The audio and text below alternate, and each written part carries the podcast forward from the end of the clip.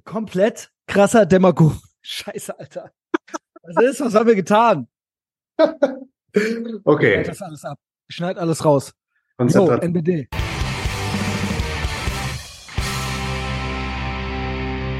Schön, dass du da bist. Hey. Ich traue mich gar nichts mehr zu sagen. Also, unser Demagogenboy ist zurück. Aus Berlin zugeschaltet. Nach Köln. Geht es raus? Ähm, bist du gesund? Ich bin halb gesund. Ich habe Nebenhöhlen. Nicht so schön. Ja, hoffentlich kein Long Covid. Genau. Darf Nee, ich äh, fragen? Nee, mhm. ich frag nicht. Ich will's gar nicht wissen. Das macht dann sonst äh, den Mythos kaputt. Hinterher bist du geimpft und dann wollte ich das gar nicht wissen. Ich äh, lass es im Geheimen. Genau, wir lassen. es geheimnisvoll. Ja. Ich hoffe, du hast noch ein langes Leben vor dir. Sagen wir es mal so. Ich brauch dich. No Ja. homo. Wir schauen mal. Ja.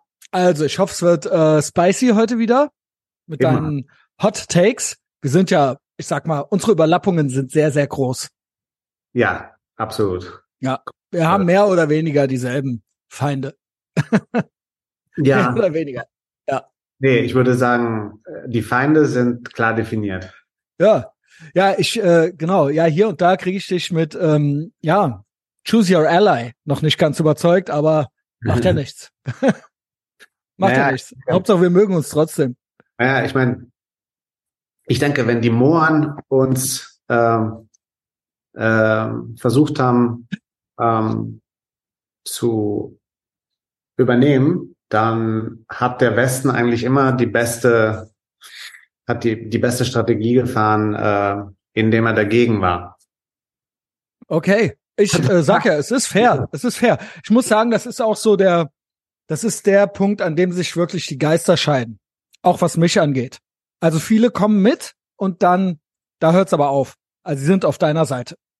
Also denk- du bist, deine, dein Take ist insgesamt populärer. Ich denke, es geht darum, ist es eine, eine kurze, opportunistische ähm, Verbindung oder Allianz oder soll das eine längerfristige Geschichte werden? Die Also- Frage ist, wo geht es sonst hin? Das ist die Frage. Ich will das aber eigentlich nicht schon wieder. Ich gehe da immer so rein mit dir, ähm, weil ich will, also sagen wir es mal so, ich will mich nicht wiederholen zu oft und äh, dass wir so stuck sind. Aber geht natürlich um toxische Männlichkeit und ähm, äh, die ist, glaube ich, so der das Oberfeindbild in der modernen westlichen Gesellschaft. Männlichkeit. Ähm, und das sehen wir ja auch jetzt aktuell. Alle möglichen Meldungen zielen ja darauf ab. Also so der Regenbogenstalinismus hat ja so den den Cis-Mann. Also da fällst du ja auch mit drunter. Normalerweise würde ich sagen, der Straight White Male ist der oberste Feind, aber so erweitert fällt der Cis-Mann mit darunter. Und da sehe ich es so, dass sie die weißen, also die, die straight white Females und die braunen Männer mit als nächstes opfern. Also, Ja, dass sie sagen, das sind, eigentlich ist es der straight white male, aber als nächstes in der Kette von Sachen, die weg können, kann es auch der gay Mann sein oder der braune Mann oder die weiße Frau. Die sind next in line, die weg müssen. Ich glaube, das ist der Punkt, wo wir, also das ist der, ich glaube, wir haben es jetzt rausgearbeitet nach, nach drei Folgen. Äh, ich glaube, der Fokus bei dir ist auf The War on Man, der Genau. ja bei dir auch ein Fokus ist, das heißt äh, Kampf der Männlichkeit. Bei mir ist der Fokus aber auf Whiteness, das heißt, das größte, für mich der größte Feind, der, nennen wir es mal, ich kann, ich kann Vogue nicht mehr hören, deswegen Mhm. ich würde mal sagen, so Neomarxisten, äh, ist eigentlich die Whiteness als nicht als rassische Kategorie, sondern als äh, Kategorie des Westens. Also der, der, der Westen ist die Whiteness. Genau. Und vor allem der, die Whiteness ist der Kapitalismus. Das heißt, im Marxismus war es der, was das Kapital und im, äh, im Neomarxismus ist dann die Whiteness, sagen wir mal so, die, der Ersatz dafür, weil in der Whiteness ist der Kapitalismus schon drin, der natürlich die People of Color ausschließt. Und da würde ich sagen, wenn man das unter der Linse betrachtet, dann sind eben äh, Muslime, die, und wenn wir Muslime sagen, es ist ja klar, dass wir die Mehrheit davon meinen als Menschen, die aus Ländern kommen, die Muslim Majority sind Mhm. und die sind in der Regel nicht weiß. Wir wissen, es gibt Konvertiten, wir wissen, es gibt weiße Muslime, aber wenn wir über Muslime reden, reden wir halt über Braune.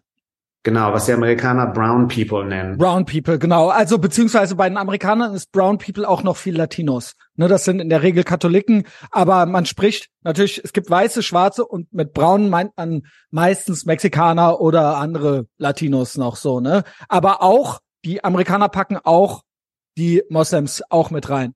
Ja. Also eben weder, die, die weder weiß noch schwarz sind. Also jetzt aus Afrika, also quasi, äh, wie sagt man, Afrika, Subsahara, keine Ahnung, oder aber eben äh, klassisch europäisch sind. So, ne? Und dann gibt's noch die anderen, was eigentlich, finde ich, schwierig schon fast ist, weil die Conquistadors in Lateinamerika und auch Mittelamerika, ist das Latein? Oder Südamerika, das sind ja, die sprechen ja im Prinzip eine weiße Sprache in dem Sinne, also Spanisch.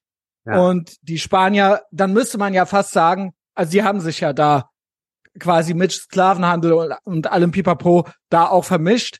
Und ja. aber die Kritik geht immer nur ans weiße oder europäische Amerika, was auch die Sklaverei angeht. Dabei ist ja Mittel- und Südamerika, das sind ja die auch, also die sprechen ja die Sp Sprache ihrer Eroberer und haben sich da auch irgendwie vermischt. Bla, ich schweife ab. Ich lass dich mal. Aber Klar. weißt du, kannst du mir noch folgen? nee, klar, aber ich meine, ja. das große Problem Lateinamerika ist der Katholizismus. Deswegen gibt's ja auch diese, dieses große Drängen danach, die katholische Kirche zu vokifizieren, ne? weil das ist ja das große Problem.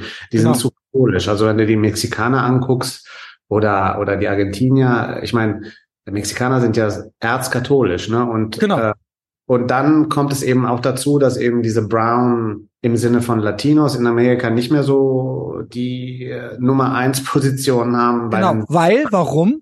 Ja. Weil kommen wir nicht mit LGBTQ nach Hause. Sie verlieren sie. Alles, also nicht nur LGBTQ, sondern und hier eben auch, hier ja. eben unsere Version davon, die Moslems, die verliert man damit auch. Und mhm. da sind wir wieder.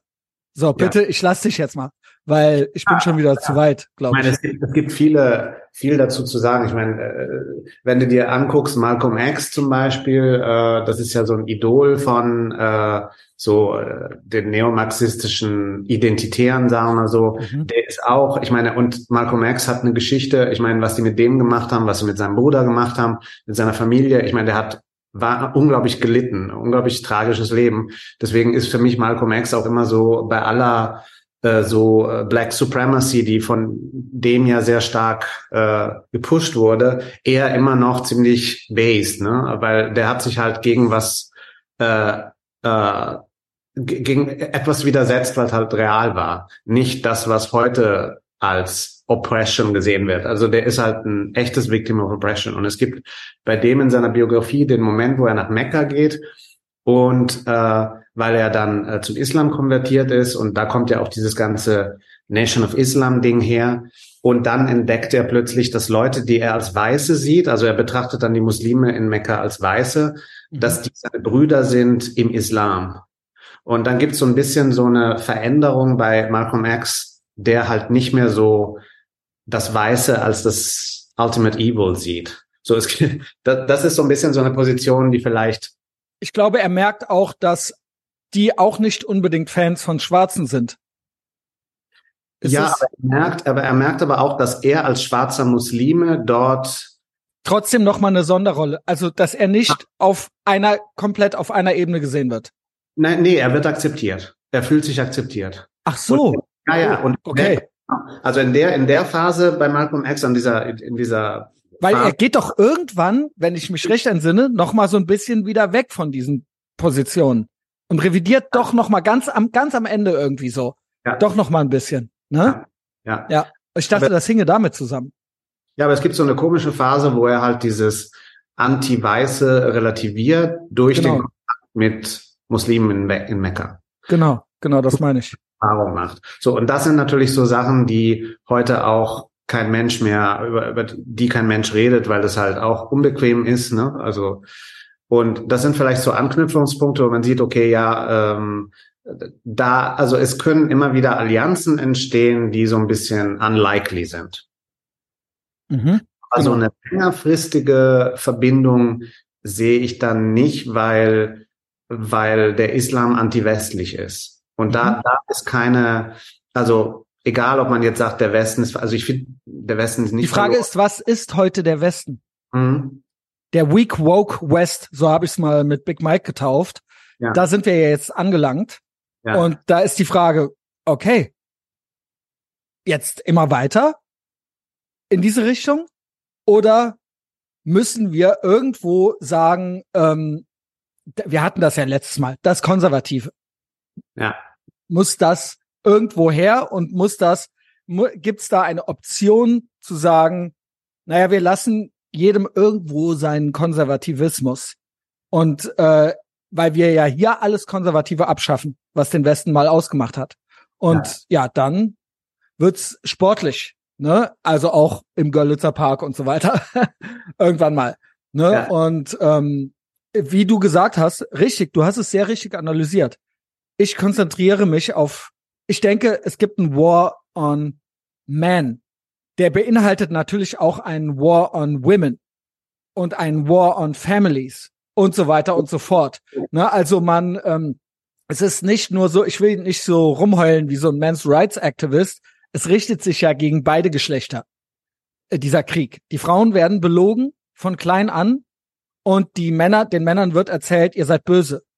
So. Und den Frauen wird gesagt, ihr seid genauso. Ihr könnt alles genauso gut und es gibt eigentlich keine Weiblichkeit oder sowas. Ihr, der einzige Grund, warum ihr irgendwas nicht hinkriegt, ist das Patriarchat. Die Männer sind eure Feinde. Männlichkeit ist euer Feind. Es ist keine, es ist nichts, was sich lohnt. Es, Teamwork gibt es nicht oder äh, dass man sich ergänzt oder sowas. Es ist ein Krieg und alles, was nicht klappt, sind die Männer schuld und alles, was ihr nicht könnt, ist das Patriarchat schuld. Und das ist dann irgendwo auch dasselbe wie der Kapitalismus oder sowas. Also mhm. dieser, auf dieser Ebene, dieser Kulturkampf. Du sagst ja Whiteness, es greift ja alles irgendwo miteinander ineinander. Aber man wünscht sich irgendwo ähm, schwache Menschen, labile Menschen, die am Tropf des Staates hängen und am besten keine starken Männer. Wenn ein Mann stark ist, gilt er als, das ist schon das gilt per se als etwas nicht Gutes. Es gibt keine gute Aggressivität oder sowas. Ne? Und ähm, das ist ja eigentlich permanent die aktuelle Debatte. Und ich glaube auch, dieses ganze Catcalling-Thema, das ganze Görlitzer Park-Thema und so weiter, oder auch eine Reschke. Wir hatten ja Anja Reschke, Rotfunk, Rotfunkritterin Reschke, äh, neben Rotfunkritter Restle. Sie ist ja so ein weibliches Pendant, ne, so eine Rotfunk-AI, die auf uns draufgehetzt wird, zwangsfinanziert und die uns dann erzählt, wie nutzlos Männer sind, wie böse Männer sind. Und ich glaube, da wird ein Doppeldenk, ein Orwellsches Doppeldenk-Ding gemacht. Sie meinen natürlich auch eindeutig eine bestimmte Gruppe von Männern, die sie nicht wagen auszusprechen, aber sie machen gleichzeitig das Doppeldenk-Ding dass es ja eben doch alle Männer sind irgendwo. Also sie meinen natürlich braune Männer, ganz eindeutig, die problematisch sind, egal ob es im Freibad ist oder beim Catcalling oder sonst was, oder die überdurchschnittlich viel im Gefängnis sind oder sonst irgendwas, kriminell, sonst irgendwas, ne? Aber das nennen sie nicht beim Namen. Sie machen den Trick Männer. Das ist ja deren deren Trick, weil sie es nicht aussprechen möchten. Deswegen machen die Rechtsnormis auch deren Drecksjob, wenn sie äh, sich quasi nur über Migranten aufregen. Aber ich glaube, das Doppeldenkding ist, sie möchten eigentlich alle Männer schwach haben. Sie möchten nicht nur die Migranten weghaben, sie möchten am liebsten, dass alle Männer, und das hatten wir ja auch schon öfter, im Endeffekt äh, labil sind. Äh, was hat El Hotzo gesagt? Immer beschweren, nörgeln, meckern ja. und nicht stark sein, nicht in der Lage, ein eigenes gutes Leben auf den Weg zu bringen, sondern immer irgendwo am Tropf des Staates und mehr fordern, mehr Umverteilung, am besten keine Familien mehr gründen, sondern oder höchstens so mit so einem Kind als Accessoire im Lastenrad vorne drin und den Rest und das wird dann direkt in die Institutionen mit rübergenommen, damit die Frau stark und unabhängig sein kann und arbeiten kann und ähm, auch in irgendeinem staatsadligen Job drin ist, irgendwelche ja irgendwelche Umverteilungsjobs oder bisschen Bürospielen in einer Agentur Und dann auch, aber auch wieder Steuern zahlen, wer finanziert hier wen, so dieses ganze System. Und das fängt an natürlich bei einem War on Men, der aber wie gesagt auch ein War on Women ist. Und so sehe ich das. Ich sehe das nicht unter diesem Whiteness-Ding. Ich sehe das mehr unter einem, es gibt ein allgemeines Bedürfnis, Männer und Frauen irgendwie abzuschaffen. So. Ja, ich meine, Hautfarben unabhängig. Ja, ich meine, bei El Hotzo ist es halt so, ich denke nicht, dass er Beschweren als eine Schwäche sieht. Also ich glaube nicht, dass die das als schwach Genau. betrachten, sondern dass er denkt, Beschweren, Beschweren funktioniert. Also dieses strukturelle sich immer beschweren, die ganze Zeit. Also sich beschweren über die Zeit hinaus, wo du alles eigentlich bekommen hast, was du wolltest. Also das immer weiter beschweren. Das ist eigentlich. Aber funktioniert es, wenn alle sich beschweren? Funktioniert das, noch? Das ist egal, weil, weil das auch eine neomarxistische Maschine ist. Genau, aber Marxismus funktioniert ja nicht. Ja, aber das ist denen ja egal. Das stimmt, aber es funktioniert trotzdem nicht. Ja, es ist aber, gottlos. Ja, aber es ist, für sie ist der Zweck eigentlich, und für mich ist das so wie letzte, letzte Stunden im Bunker bei Hitler, bis zum letzten Mann kämpfen. Also es, es ging Hitler am Ende nicht um das schöne Deutschland, wo alle glücklich sind, ging es ihm sowieso nie, aber es ging ihm nicht darum, dass Deutschland existiert oder dass Deutschland prosperiert, sondern dass Deutschland gewinnt. Und ich glaube, das ist so, das ist der Instinkt da. Und bei Leuten wie El Hotzo ist einfach dieses Beschweren, das hat kein Ende. Das Mhm. ist ein Ende, das ist ein Ende. Sagt er ja auch. Ja, das, das Beschweren ist einfach die, die Lebensaufgabe. Die Lebensaufgabe, um die Gesellschaft aufzuheben. Also die, die, die jetzige Gesellschaft. Und deswegen Genau. ist es purer Neomarxismus, was der macht.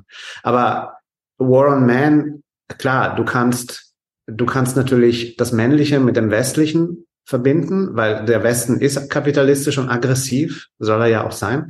Und die Frauen, the war on women ist ja war nicht on all women, sondern auf gegen die Frauen. Es richtet sich ja gegen die Frauen, die eigentlich sich ganz gut mit Männern verstehen. Genau.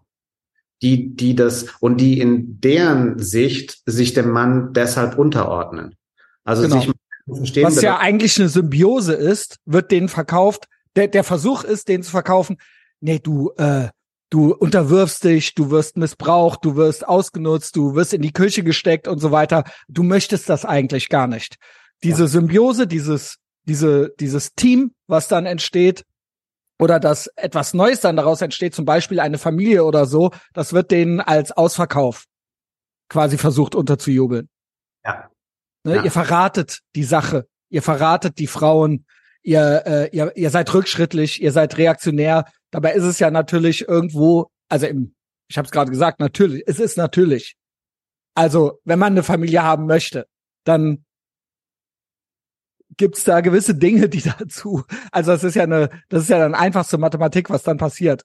Also, die Frau wird schwanger und so weiter. Ne? Also, und der Mann provided, also das ist dann ja fast schon, ja, wie bei anderen Säugetieren auch. Ja. Und das gefällt den Vernünftigen. Also, sie sind ja nicht vernünftig.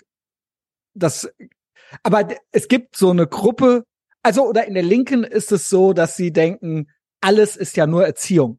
Alles ist ja nur ein gesellschaftliches Konstrukt und alles ist nur vernunftgesteuert. Dabei sind sie gar nicht vernünftig. Aber es gibt keine Genetik, es gibt keine Natur, es gibt keine Biologie. Das ist alles nur ja, ein Konstrukt. Alles nur Erziehung. Stalin hat dann Ja. auch gesagt, wir machen den neuen Menschen und wir können den umerziehen und dann brauchen wir das nicht mehr. Dann braucht eine Frau nicht mehr Mutter sein, sondern sie gebiert dann vielleicht noch, aber der Rest, da kann sie sein wie ein Mann. Und der Mann kann dann auch die Mutter sein. Und alles ist genau gleich. Ja, Ja, nee, das ist das Blank Slate und aber das ist ja genau wie der, der, der Krieg gegen die Vögel von von Mao Zedong, ne? genau. Also Vögel vernichten und äh, oder Lysenko, ne, bei bei Stalin, also das das das Getreide, was ideologisch aufgeladen wird und deshalb besser gedeiht. Also die, diese ganzen Geschichten. Also es ist immer wieder. Deswegen ist ja auch es gibt ja nichts Schlimmeres als zu sagen wieder natürlich. Also diese Leute hassen das, wenn du sagst, das ist wieder natürlich. Was ist eigentlich das Problem mit wieder natürlich? Ne? Also äh, du kannst ich, es ja sein. ja genau. Dann ohne es doch. Im Westen hast du die Erlaubnis.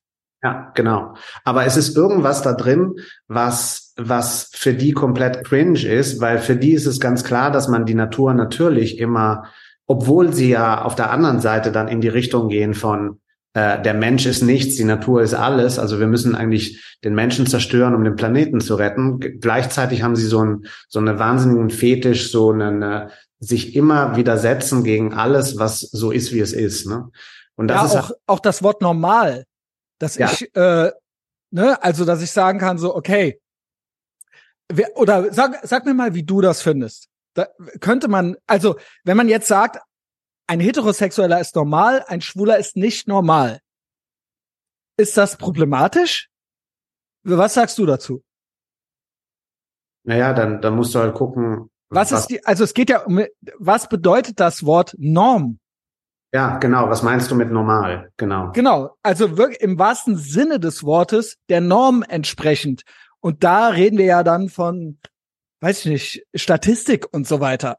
Also es gibt mehr heterosexuelle als homosexuelle Menschen, weil es muss ja so sein, weil ja. sonst funktioniert's ja nicht. Genauso wie El Hotzo, wenn sich alle beschweren und alle schwul wären, nicht, dass sich alle Schwulen beschweren, aber sagen wir es mal so, man muss ja gucken, wie funktioniert das dann noch weiter.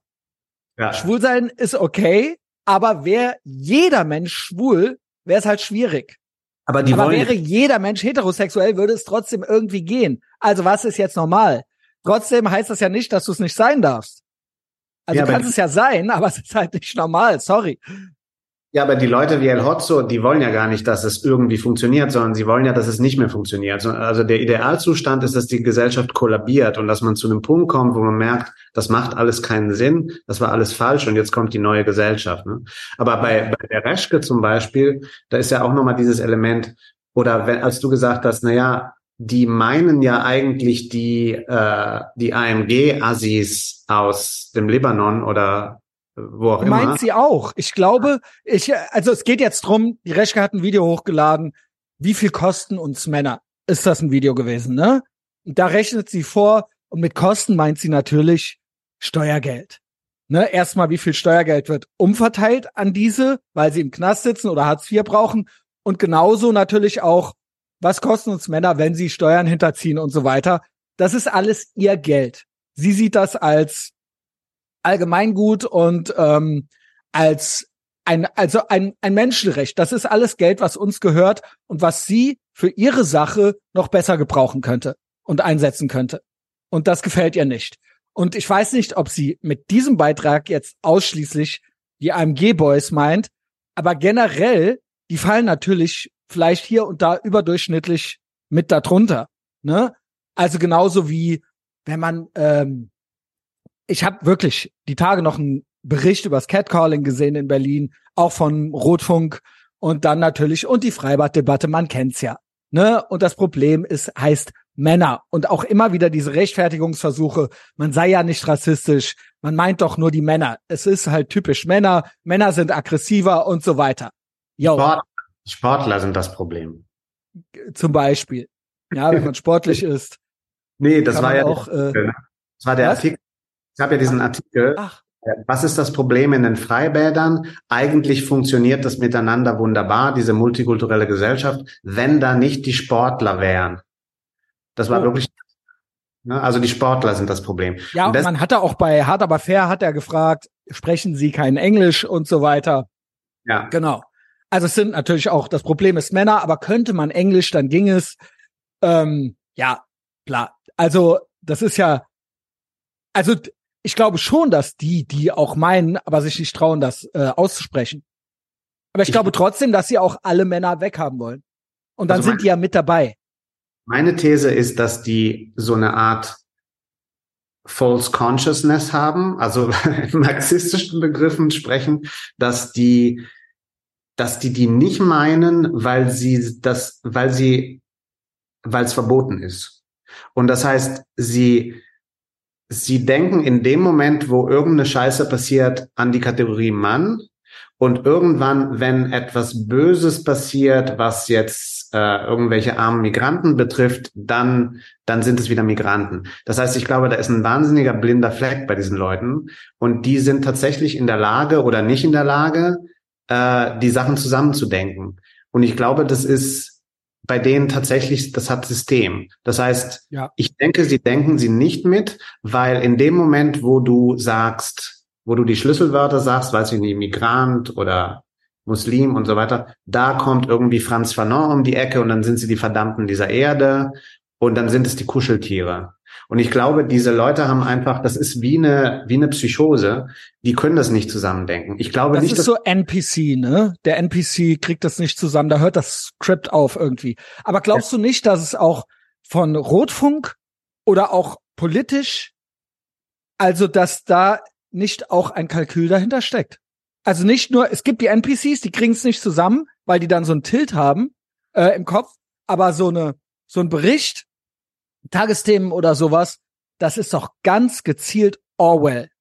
Das ist doch mit der, die spielen doch mit den Begriffen und belegen sie teilweise doppelt und auch teilweise neu. Also da sehe ich eine ganz Regenbogen-Orwellsche Komponente dahinter. Oder Woke-Orwellsche. Ich würde sagen, es gibt eine Hierarchie. Wir wissen, was in den wir wissen ja auch durch Project Veritas, was in diesen äh, Meetings auf den höheren Etagen passiert, also dass dort eine Policy gemacht wird, dass dort gesagt wird, äh, Biden muss äh, gewinnen, Trump muss verlieren, ne? also genau. diese diese Geschichten. Und das passiert natürlich in Deutschland auch, aber diese programmatische Ebene, die betrifft, glaube ich, weniger Leute. Ich glaube, die meisten sind tatsächlich so, dass Sie, wenn Sie hören, dass in diesem Meeting das und das äh, beschlossen wurde, dass Sie das nur lesen als, das ist das ultimativ Gute und das meinen die gut und das wird nicht hinterfragt, weil ja der Film immer läuft, wir müssen die Leute schützen, die schutzbedürftig sind äh, und so Aber, weiter. Ja, aber ist, aber damit ist Männer, der, der Begriff Mann ist als etwas Schlechtes, Negatives belegt. Ja, klar. Ja. Und, und, und, und der westliche Mann natürlich. Also der Cis-Mann ist ja eigentlich White Cis-Man, das ist der Westen. Ne? Aber ich denke, dass diese Leute, es wäre schön, wenn diese Leute geübte Strategen wären. Das wäre die bessere Variante, weil dann hätten wir es zu tun mit Leuten, die eine Logik folgen, die eine Strategie haben und die sagen, jo, das ist unser Team wir machen das, ihr seid der Feind und dann kämpfen wir. Das Problem ist, ich denke, kannst, ja, Entschuldigung. Ja, mit, diesen, äh, mit den meisten. Also ich glaube nicht, dass du mit einer Reschke logisch reden kannst, weil ja gut, das Hexenprojekt ist eine, ne, it's called being a woman. ja, ich meine, aber Reschke und Restle, äh, egal. Ne? Also diese Leute, äh, die verfolgen eine Agenda, die die sie aber nicht als Agenda sehen.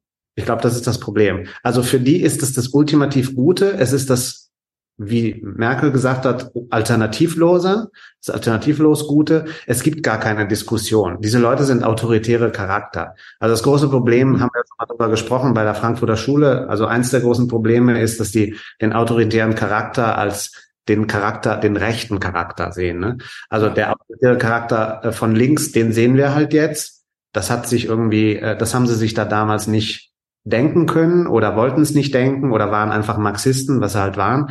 Aber ähm, das ist halt das, was wir jetzt sehen. Und, und das Interessante ist auch, dass was wir jetzt sehen, immer mehr die Züge vom wahrhaftigen Faschismus annimmt. Das, das war so, das war für mich so ein bisschen jetzt so die Guideline für heute, weil ich habe jetzt nochmal geguckt, äh, was ist denn eigentlich so, was sind die Normi-Definitionen äh, von Faschismus oder die akzeptierten äh, Interpretation von einer faschistischen Ideologie, ne? Mhm. Und dann kam ich auf, weil das, warum kam ich darauf? Weil es diese, dieses massive Antifa-Doxing gab von AfD-Leuten. Ne? Sogar die Tagesschlau äh, hat berichtet. Ja.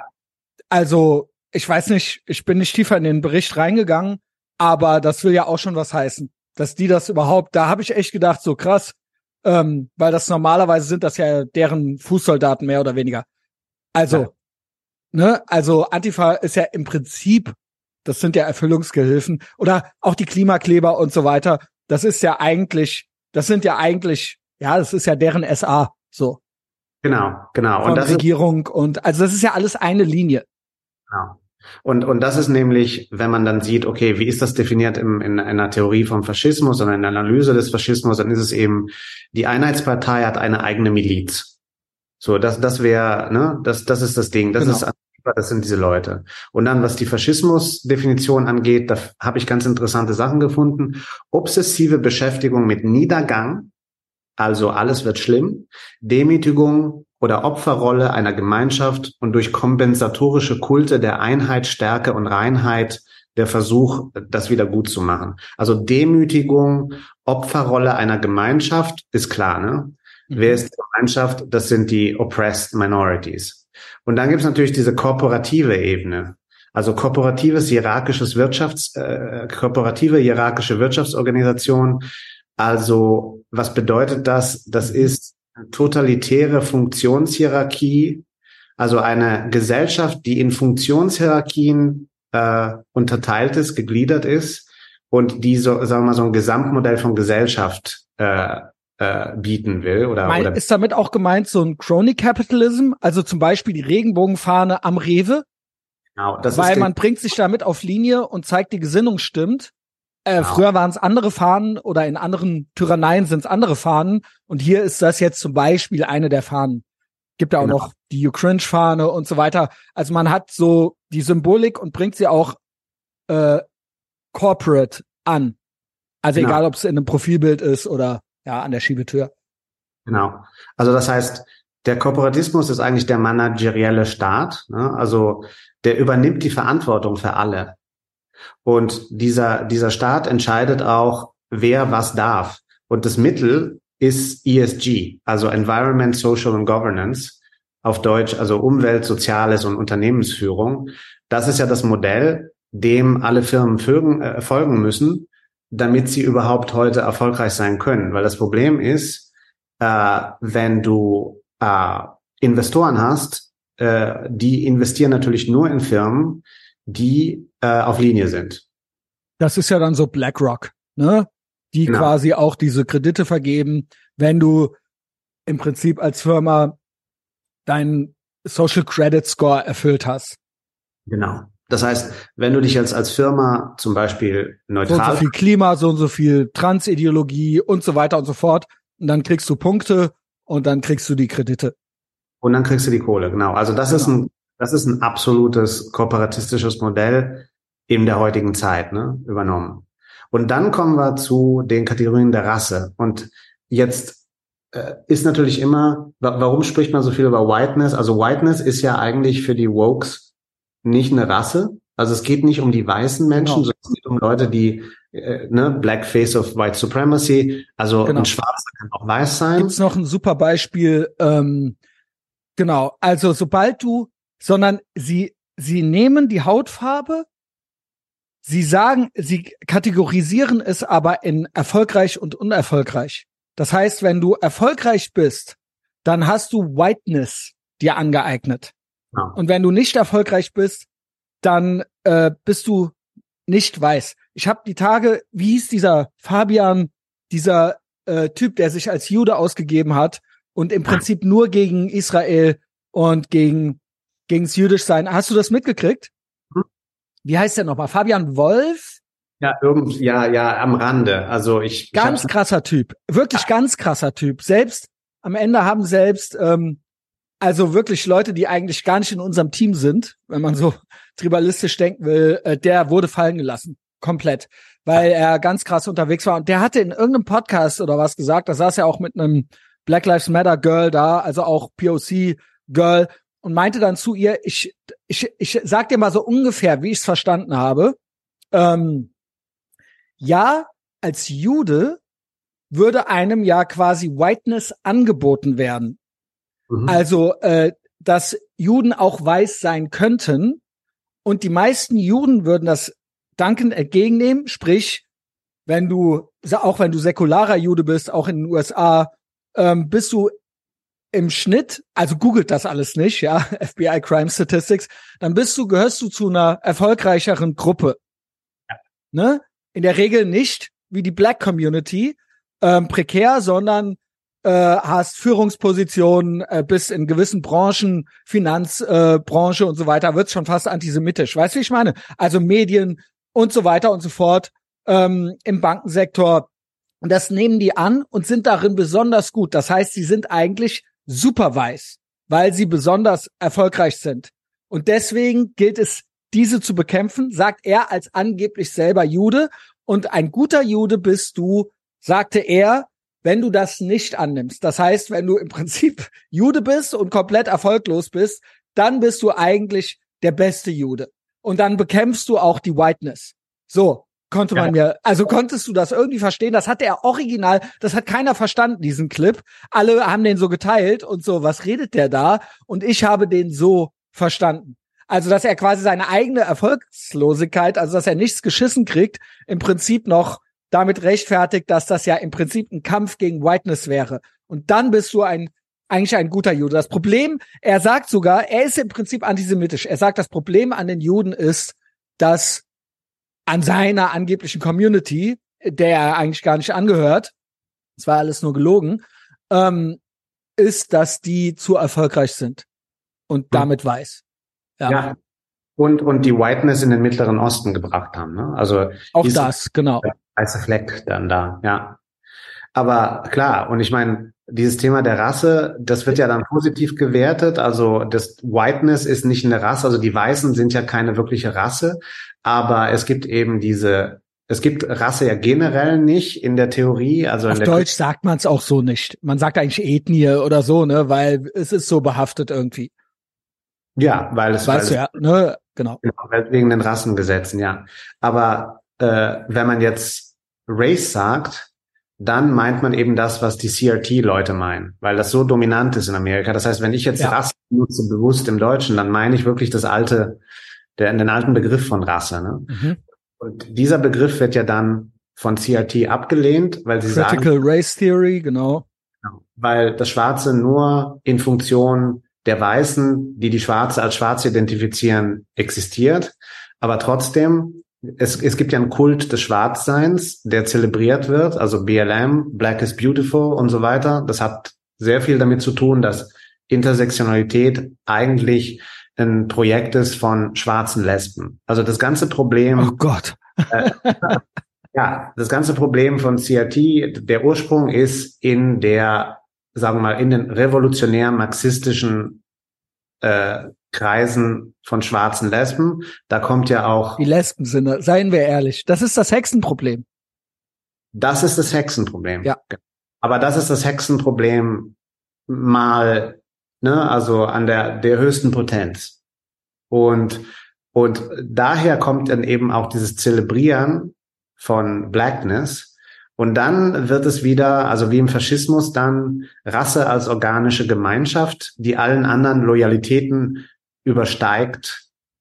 Also es gibt keine höheres Gut als das Schwarzsein. Das ist ja so äh, in, in der Theorie. Also es gibt ja nichts Pureres als schwarz zu sein. Deswegen ist jetzt auch in Amerika, das ist ein bisschen so Mode geworden, dass man sagt, komm, gib's zu. Keiner, wenn er, wenn man ein bisschen gräbt, keiner würde sagen, ich möchte nicht schwarz sein. Alle möchten eigentlich schwarz sein. Das ist so, das ist so dieses Black Supremacist Ding. Natürlich so ästhetisch verpackt, so als Mode oder als was Cooles. Aber das ist das Ding. Rassische Wiedergeburt nach einer Periode des Niedergangs. Das ist genau die Vision. Wir hatten die Sklaverei, dann hatten wir Jim Crow, äh, dann hatten wir, was ja Critical Race Theory hasst, das war ja die ganze äh, Civil Rights Movement. Also man denkt ja immer, oh ja, ne, Malcolm, äh, äh, nicht Malcolm X, sondern Martin, Luther King. Ja. Und alle Leute, die in der Civil Rights Bewegung waren, die ja unglaubliche, äh, unglaubliche, eine unglaubliche Revolution, soziale Revolution geschaffen ja, haben. Martin Luther King hat ja eben das Gegenteil von Critical Race Theory gesagt. Er ja. hat ja gesagt, die Hautfarbe spielt keine Rolle, sondern der Charakter. Ja. Und er wünscht sich eine Welt, in der auf diese Hautfarbe gar nicht mehr geguckt wird. Und so sind wir ja auch noch aufgewachsen. So, Hautfarbe spielt keine Rolle, äh, es zählt, was in deinem Herzen ist oder was auch immer. Und das stört natürlich die Critical Race Theory Leute, weil die sagen, äh, ja gut, dann, wenn ich nicht mehr schwarz bin, erstens kann ich ja dann kein Opfer mehr sein.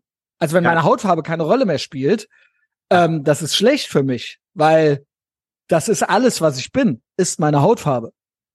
Ja, genau. Ja. Und das heißt, alle Erfolge der Civil, des Civil Rights Movements sind nichtig, weil das alles nur Fake ist. Das ist nur ein weißes Projekt. Und das heißt, jetzt kommt die Wiedergeburt und was Faschismus auch war, also wirklich der Faschismus nach der Formulierung von äh, Gentile, Mussolini und so weiter, ist eine spirituelle Revolution. Das muss man auch immer sehen. Also Faschismus als Religion, also Wokeness als Religion. Ne? Mhm. Äh, ja, es hat was, äh, also Ideologie, es hat was Religiöses, auch was Sektenmäßiges, ne?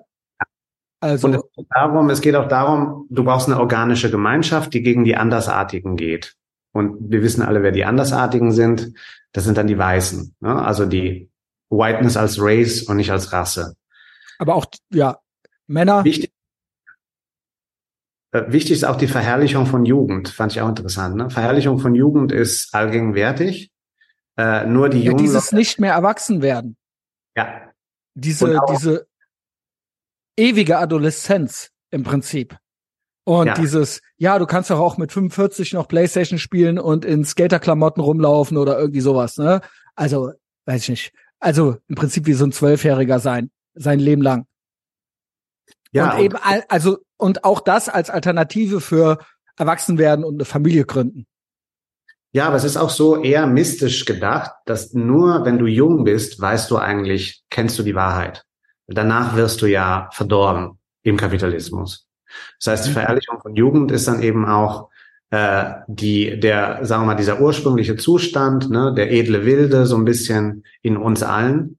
Und dann, also connected, also verbunden mit Jugend, Verherrlichung der Jugend, natürlich das Glauben an die regenerative Kraft von Gewalt. Also Gewalt ist ganz wichtig. Also sind wir wieder bei, bei Antifa. Und dann interessant fand ich auch Internationalismus. Also der Faschismus, weil einige Sachen im Faschismus passen nicht zum Woken. Äh, Im Faschismus gibt's ja den Nationalismus, den männlichen Chauvinismus, der wird dann eben transformiert oder aufgelöst in einer im Chauvinismus, der antimännlich ist. Und dann gibt's die Zentralität der Familie. Das passt natürlich nicht dazu. Und ähm, und dieses was man links Imperialismus nennt, also dass man so eine imperialistische Expansion anstrebt. Aber eigentlich ist das ja so ein Kulturimperialismus, den wir erleben. Also wir haben äh, die Dominanz der Wokeness, das ist ja ein internationales Projekt, das ist ein globalistisches Projekt.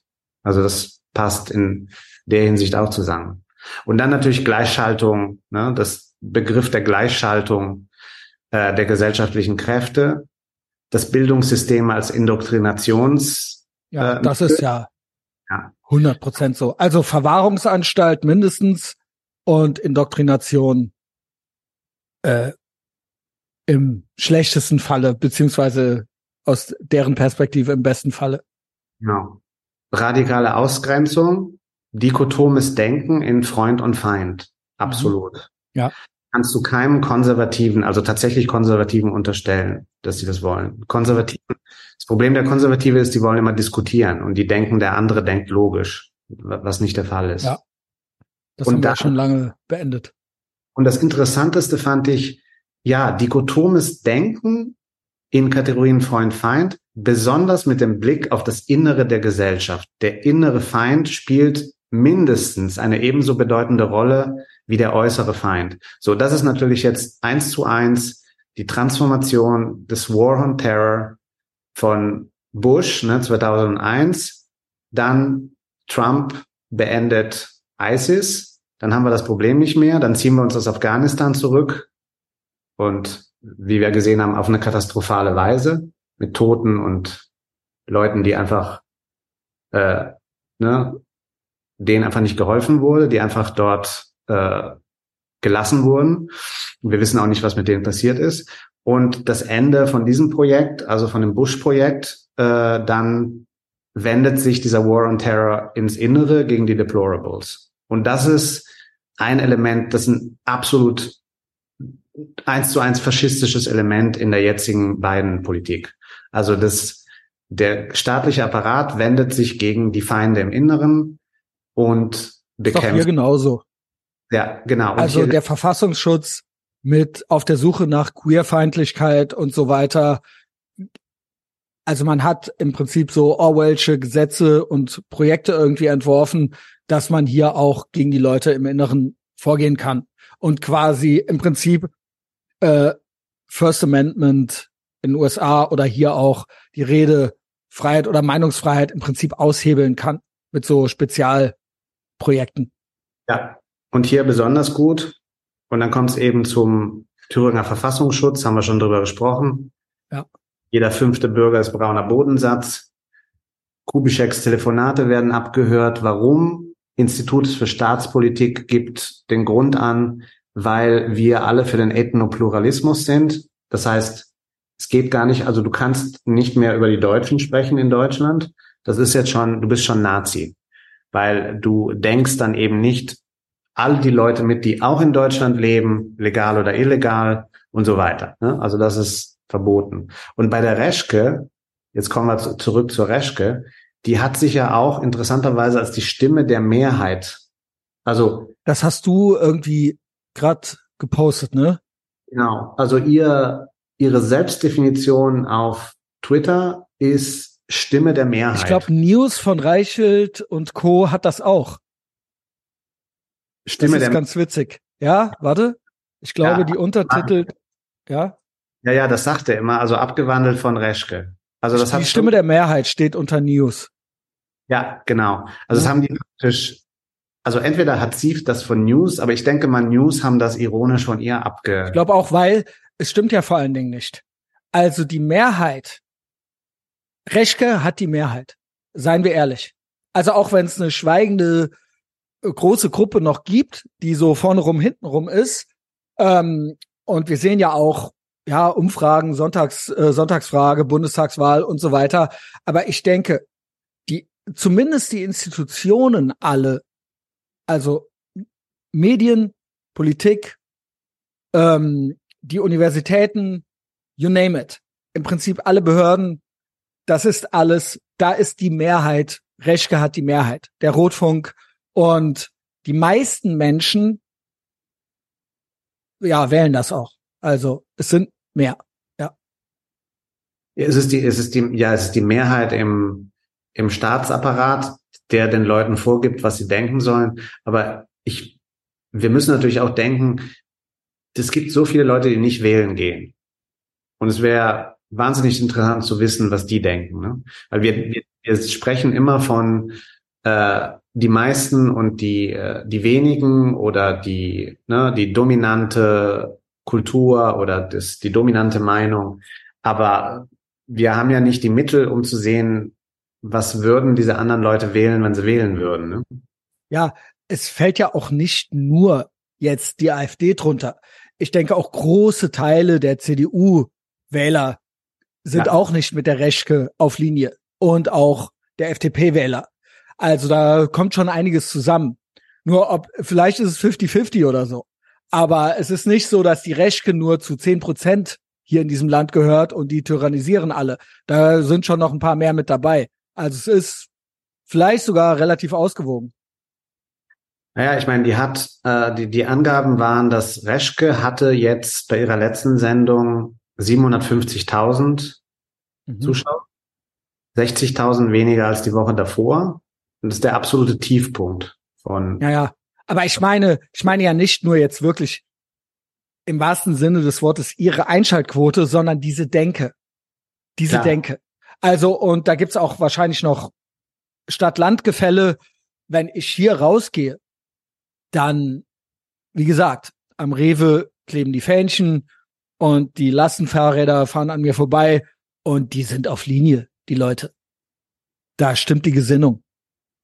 Ja, klar, die sind auf Linie. Ja. Aber es gibt, glaube ich, viele Leute, die man, die einfach auf dem Kipppunkt sind und die, es gibt eine unglaubliche Angst, auf die andere Seite zu gehen. Und mhm. wir wissen ja alle warum. Ich meine, wir wissen ja alle, was es für Problemchen gibt mit der AfD, was da für Leute ja. sind, sagen. Und es gibt ja keine Alternative. Das war ja das Projekt Merkel. Also Merkel hat ja dieses eigentlich den faschistischen Staat geschaffen, in dem der Staat und die Regierung eins sind ne? und die Regierungsparteien. Also das ist ja das große Projekt von Merkel. Die Themen. Also im Prinzip auch Verfassungsschutz geht oder die Richter gehen mit ihr Kaffee trinken und am anderen Tag kommt dann auch das Urteil, was sie sich gewünscht hatte, zum Beispiel. Ne? Aber oder einfach nur die Übernahme der Themen der Opposition. Ne? Und Ach so, ja, auch diese Öffnung nach Grün. Genau, die, die, die, die Förderung nur von Mittelmaß. Also es gibt keine großen, interessanten Politiker, die unter Merkel hochgekommen sind. Äh, also die, dieses ganze System, äh, äh, das, also, das, das hat eine wahnsinnige Kraft. Ne? Und ich, ich glaube, glaube, die, ja, Entschuldigung. Viele Leute sind einfach frustriert und wenn die, wenn die wählen gehen, dann wählen sie halt eine Sache, die für sie erträglich ist, weil eine tatsächliche Alternative. Die Angst ist groß. Die ja. Angst, beurteilt zu werden, ist so fucking groß. Ich merke das doch selber schon, NBD, ähm, wie Leute mit mir und meinem Medienprodukt umgehen. Daran merke ich das doch schon. Und ich bin, ich bin eigentlich, äh, keine Ahnung, ich bin einfach based. So, also ich habe gar keine. Ich gebe, ich gebe noch nicht mal konkrete Wahlempfehlungen raus oder sowas, weißt du? Also ich versuche halt einfach, mich zu trauen, alles zu besprechen. Und ja. da gibt's schon, da gibt's schon sehr viele, äh, sehr, sehr viel Vorsicht und äh, sehr, sehr viel Ängstlichkeit. Was glaubst du, wie das bei anderen Bekenntnissen wäre? Und die Leute, die, ich glaube, der Average, auch Normie, nicht nur Linksnormie, auch Rechtsnormie, Konservative, was auch immer, der, da gibt es Denkverbote. Er will gar nicht erst dahin, weil was, wenn es ihm gefällt? Er hat Angst, gewisse Dinge zu enjoyen, zu liken, zu Ende zu denken, weil er sich denkt, dann geht hier oben was los, was irgendwo endet, wo ich so, gesellschaftlich so geächtet werde, dass ich nicht mehr zurück kann. Und wenn die rote, er möchte eigentlich die rote Pille nicht. Er möchte nicht dran knabbern, weil er weiß, dass es kein Zurück mehr gibt. Und das, da, ja, da, das, da muss man sagen, also ich habe ja auch äh, Psychologie studiert, so ein bisschen Einstellungsänderungen und so weiter. Das ist ja alles Sozialpsychologie one-on-one -on -one im Prinzip. Diese, diese Drohkulisse der Neofaschisten, die wir jetzt hier im Land haben, äh, damit meine ich halt Reschke, Reschke und Co., ähm, die funktioniert bis zu einem gewissen Grad. Natürlich, wenn das einmal bröckelt, dann haben sie nichts mehr. Dann haben sie nichts mehr. Deswegen müssen sie so krass drohen. Deswegen müssen sie so drakonisch sein, weil das ist alles, was sie haben. Wenn das einmal, wenn das einmal nicht mehr die Menschen einschüchtert, dann gibt es kein Halten mehr weil sie inhaltlich nichts haben. Ich habe hier noch so ein Reschke-Ding rausgesucht, wo wir uns äh, auf sie so ein bisschen einschießen. Das habe ich auch noch äh, rausgekramt. Und da waren die Kommentare drunter bei Twitter auch vielsagend, weil viele schrieben drunter, was denn? Ich sehe kein Problem mit ihren Aussagen. Sie sagte mal, der Anteil der Menschen, die ein geschlossenes rechtes Weltbild haben, war 1933 nicht anders als heute. Frage ist, was macht der Rest? Und 1933 hat der Rest es zugelassen. Heute sind wir um unser Geschichtswissen reicher. Also sie macht eben diesen Trick, dass sie sagt, wir sind im Prinzip, es ist 1932, was willst du tun?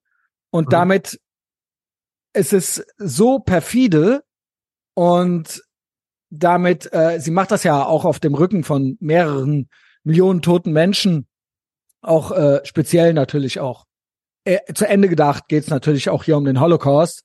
Und sie sagt, ja, äh, willst du dafür verantwortlich sein nochmal? Und äh, sie benutzt, also sie ist Holocaust-Verharmlosung, man kennt das alles schon. Aber viele, viele Menschen haben da sehr, sehr viel Angst vor. Und viele, viele andere Menschen sind so drin in dieser Sekte, in diesem religiösen auch, was du eben gesagt hast, dass sie gar kein Problem damit sehen. Und das ist eben, aber im Endeffekt eine komplett emotionale Geschichte. Es hat mit Fakten oder sowas nichts zu tun. Und ja, ähm, was passiert, wenn das mal bröckelt? Aber noch ist es sehr wirksam. Es ist sehr wirksam. Der meiste, der Normi, der normale Mensch da draußen denkt sich, boah, brauche ich das? Im Sinne von, muss ich das zu Ende denken? Irgendwie, ich komme klar. Muss ich jetzt mich, muss ich jetzt, brauche ich diesen Stress? Dann doch lieber dann doch lieber irgendwie da mitmachen, irgendwie so. Ne? Also, der Druck ist noch nicht hoch genug. Also der, der, der, der, die, das reale Elend ist noch nicht hoch genug. Krass genug, irgendwie so.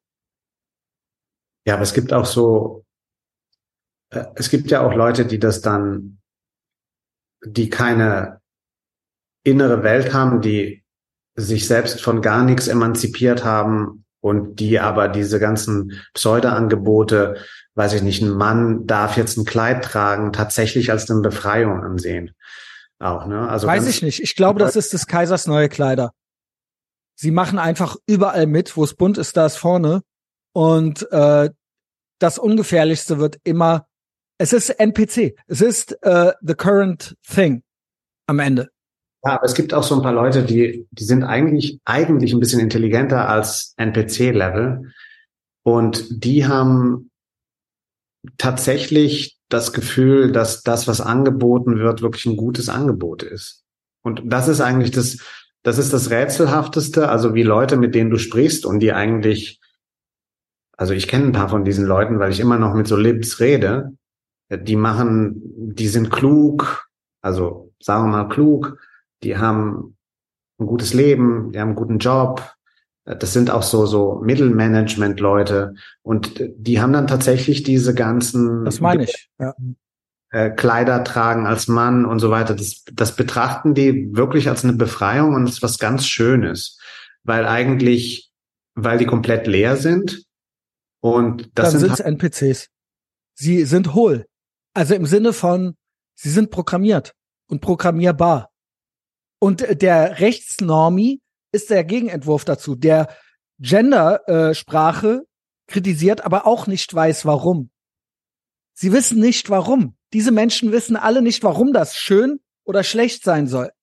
Also, ja, interessant. Irgendwo denke ich mir manchmal, ja, der Rechtsnormi, wenigstens spürt er irgendwas noch, dass irgendwas nicht richtig ist. Aber er weiß auch, die meisten wissen nicht, warum sie etwas als Befreiung sehen oder als Problem. Sie denken nur, ja, ist doch schön. Jeder kann doch sein, wie er will. Sie denken es nicht zu Ende. Sie kriegen eine, sie kriegen keine gute Analyse und Prognose hin. Sie Nein. machen einfach so, ja, hä, warum denn nicht? Lass doch jeden leben, wie er will. Also so dieses FDP-Liberale, dieses, ja, äh, was gar nicht liberal ist, zu Ende gedacht. Ja, aber ich glaube, es gibt noch so also eine, eine obere Ebene über dem NPC, der tatsächlich nur exekutiert, ist eine Ebene, die die Illusion hat, dass sie und und den, das, den Willen auch, sich für sein eigenes Leben das Richtige auszusuchen und die dann unter diesen Angeboten auch mal was Richtiges rauspicken. Also die sind nicht komplett NPC, sondern die sagen dir dann in einem Gespräch etwas, wo du denkst, ah, okay, der checkt was. Und im nächsten Moment kommt ein anderes Versatzstück, was gar nicht dazu passt. Das heißt, das sind diese unsystematischen Denker. Das habe ich oft. Da habe ich auch eine Analyse. Das habe ich oft mit, ähm, äh, so sage ich mal, Second Wave Feministinnen, mhm. also die so ähm, nenn's Turfs oder was auch immer, oder aber auch mit, ähm, ja, nennen sie Ideologiekritiker oder so, und da glaube ich, da ist hier und da gibt's helle Momente und klare Momente, aber sie denken es nicht konsequent zu Ende und sie sehen die Zusammenhänge teilweise nicht. Es gibt Sachen, wo sie irgendwas spüren, intuitiv, was sie dann kritisieren, sei es Islam, sei es, genau, äh, genau. Also eigentlich ist es immer das. Da spüren, haben sie irgendwas gespürt, aber sie denken es nicht zu Ende und sie sehen nicht, dass all diese Dinge irgendwie miteinander verbunden sind. Bei einer Turf hört es dann auf, sie kritisiert den Islam, aber dann sie hat trotzdem kein universelles Bild von Freiheit. Ja. Also sie ja. möchte es, weil sie diese Männer nicht mag und nicht, weil sie versteht, wie Freiheit funktioniert. Und da hört es dann oft wieder auf. Also ich habe jetzt mal das Beispiel Turf genommen. Und dann gibt's äh, am Ende ist es doch sehr egozentrisch und ja. nicht und nicht universell freiheitlich oder kohärent, wie du es mal gesagt hast, gedacht, sondern was sie nicht mag, kann weg. Und ja, ja. und äh, so habe ich es bei den Ideologiekritikern auch äh, oft erlebt, dass die nicht am Ende verstehen, dass Marxismus es doch nicht ist. Ja und dass sie damit irgendwo auch willige Helfer von denen sind, die ja auch irgendwo emotionalen Marxismus, kulturellen Marxismus und so weiter betreiben, dass das eine Denke ist. Auch wenn sie mal kurz spüren, dass irgendwie der Kenneck im, Fre im Freibad sie nervt. Aber sie hm. verstehen nicht das G Gesamtkonstrukt. Und das halt, da habe ich oft, äh, das ist das, was du, glaube ich, meinst. Dieses, ja, ja irgendwo genau. was spüren, aber dann nicht die, äh, nicht die komplette Analyse hinkriegen. Ja. Und auf einem hohen, also auf einem hohen Niveau, sagen wir mal, relativ hohen Niveau, J.K. Rowlings, ne? Mhm, genau. Feiert, auch, ja. eine, auch eine Alice Schwarzer. Ja, genau. Ja. Genau. Also die, äh, man feiert die und die wird dann auch gefeiert von Leuten, die rechter sind als ich, auf jeden Fall. Oha. Also, und äh, die aber dann nicht verstehen, dass J.K. Rowling eigentlich eine, eine Linke ist. Genau. Und vor allen Dingen, all diese Feministinnen, glaubt ihr, die sind gegen, da sind wir wieder beim Eingang, glaubt ihr, die sind gegen Moslems, weil die eine islamische Ideologiekritik machen? Nein. Die mögen keine Männer. Das ja. ist es. Ja. Alice Schwarzer mag keine Männer. Und das kommt auch immer wieder raus. Und bei ja. Rowling, ich kenne sie nicht persönlich, aber das ist der Vibe, den ich da irgendwo kriege. Sie kritisieren eigentlich dann doch gar nicht den Islam. Sie wollen keine Männlichkeit. Die westliche Männlichkeit ist schon abgeschafft, ist keine Gefahr mehr. Und dann nehmen sie sich immerhin konsequent, immerhin konsequent in ihren, in ihrem, das zu Ende gedacht, die nächsten männlichen, männlicheren vor. Aber aus den falschen Gründen. So ja, sehe ich, ich das. Schwarzer ist ja durch und durch, ist ja eine Ideologin. Genau. Äh, J.K. Rowling ist nicht eine Ideologin, aber die ist halt so von der Struktur her halt jemand, der, also wenn sie keine Probleme gekriegt hätte, dann hätte sie den ganzen Zirkus auch nicht angefangen. Das heißt, das ist genauso wie Leute, die wählen gehen und sagen, ich gehe wählen, weil ich das will für mich. Genau. Also ich ich gehe nicht wählen und denke, damit ich irgendwie, weiß ich was, damit es hier grüner ist oder dass die Luft bei mir um die Ecke besser ist. Also weißt du, so diese, diese. Diese Menschen verstehen, das meinte ich eben, die verstehen Freiheit nicht. Die verstehen nicht, dass es nicht nur drum geht, was sie mögen.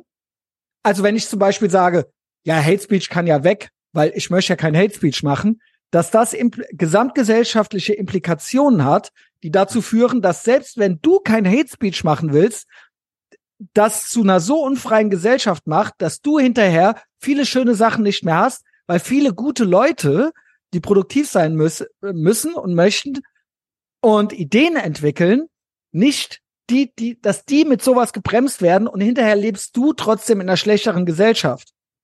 Ja, und vor allem, ich krieg nie zu hören, die Dinge, die ich gar nicht, deren Existenz ich gar nicht vermute. Also ich, ich bekomme nie etwas zu hören, an das ich nie gedacht habe. Das ist ja das Schlimme. Also du, du zerstörst eigentlich die Möglichkeit, selbst. Genau. Und du zerstörst vor allen Dingen mit Freiheitseinschränkungen eine ge gesamte Gesellschaft, die frei ist. Also, weißt du, was ich meine? Also, also im Sinne von, es ist ja nicht nur, es geht nicht, es kann ja nicht sein, dass es nur, also nicht zu verstehen, gesamtgesellschaftliche Implikationen, auch wenn du nicht direkt betroffen bist, dass das trotzdem, die Gesellschaft, in der du lebst, dass das trotzdem Auswirkungen auf dein Leben hat. Ich habe früher mal gesagt, als ich noch islamkritisch war, ähm, es geht doch nicht drum, ob ich ein Kopftuch tragen soll oder nicht. Also weil mir oft gesagt wurde, ja, was interessiert, auf einmal interessieren dich Frauen oder du musst es doch nicht tragen und warum regst du dich überhaupt so darüber auf? Das nicht zu verstehen, warum mich das trotzdem stören könnte. Ne? Also das, ja, das macht irgendwie auch ein NPC aus. Da gar nicht die, also dieses egozentrische und auch gar nicht sich da reinversetzen können, gar nicht irgendwas zu Ende zu denken. Ja, auch das wieder. Ja, du, du zerstörst die Möglichkeit von Freiheit, weil Freiheit ist ja immer so ein Wort. Also zerstörst die Möglichkeit, die du hast, dir die Freiheit zu erkämpfen, weil du einfach alles, äh, weil du, weil du nicht zulässt, dass Dinge einfach passieren, die du nicht kontrollieren kannst. Und deswegen sind halt die NPCs, das sind ja eigentlich, das ist ja der autoritäre Charakter. Die NPCs sind ja der autoritäre Charakter. Und der mhm. autoritäre Charakter ist ja gerade feindselig gegenüber der Fantasie, feindselig, feindselig gegenüber den Dingen, die besonders sind und die Also du, du verstehst immer, äh, du, du kannst immer ganz klar sehen, wenn jemand autoritär ist, wenn er es hasst, Dinge nicht zu verstehen oder wenn er Dinge, die er nicht versteht, als feind, feindlich sieht. Mhm.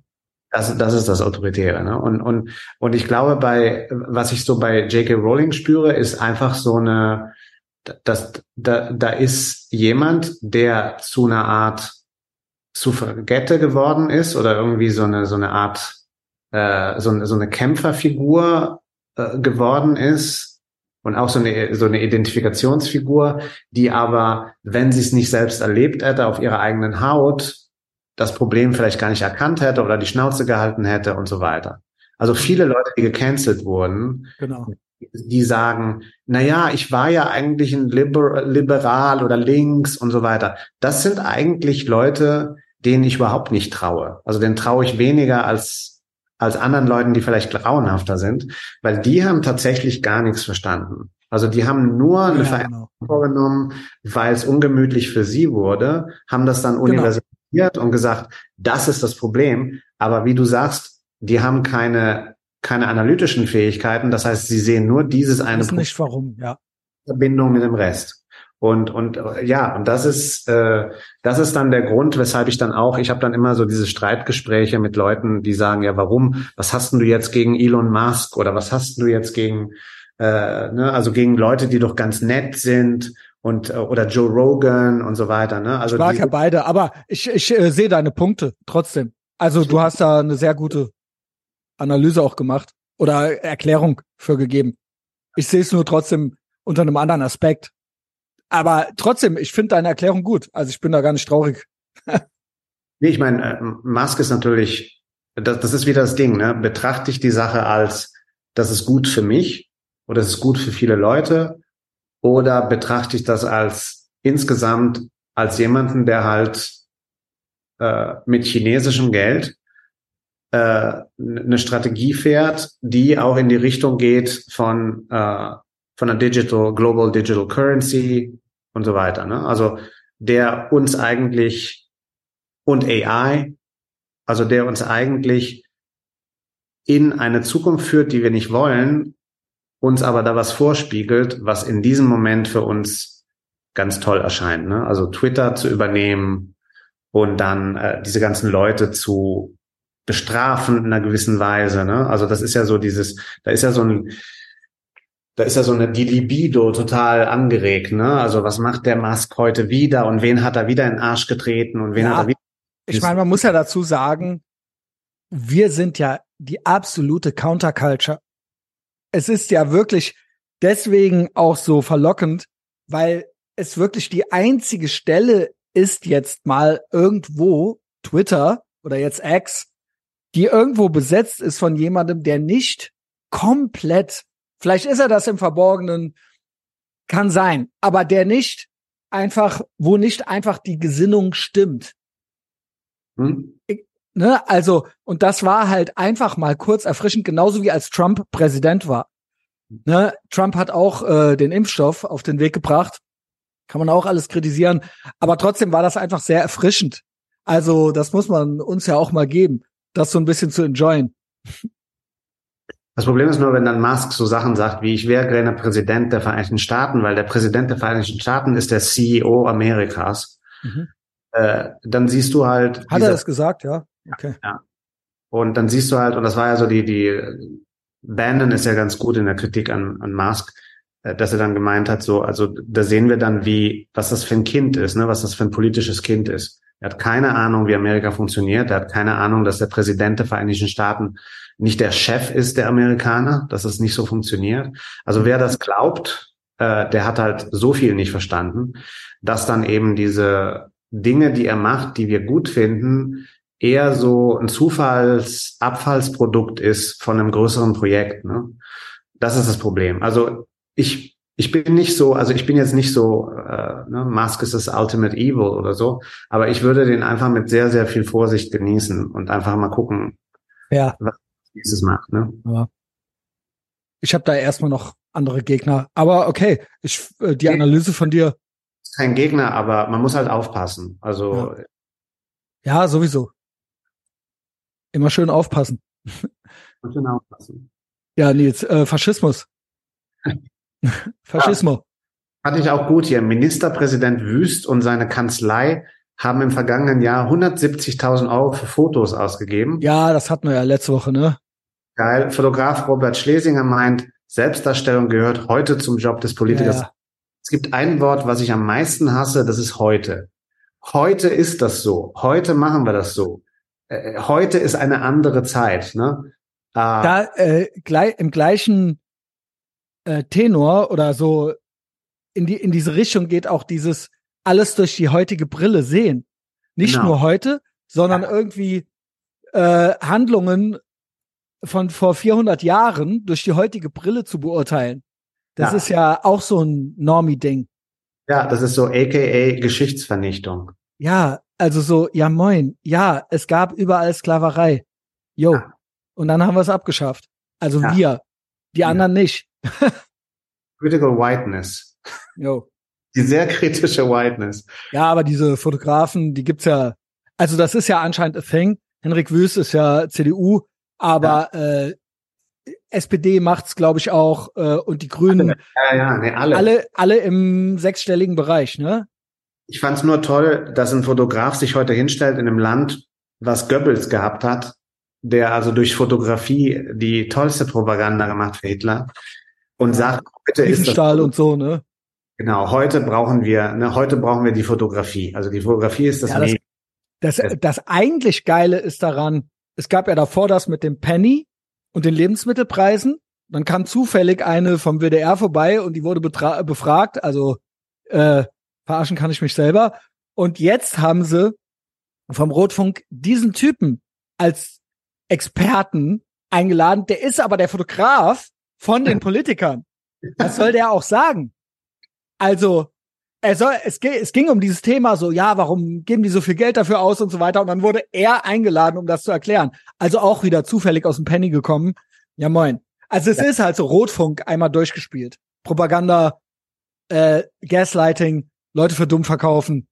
Das ist schon, ja, keine Ahnung, du sagst, es guckt keiner mehr, aber es ist schon krass, wie in your face das ist.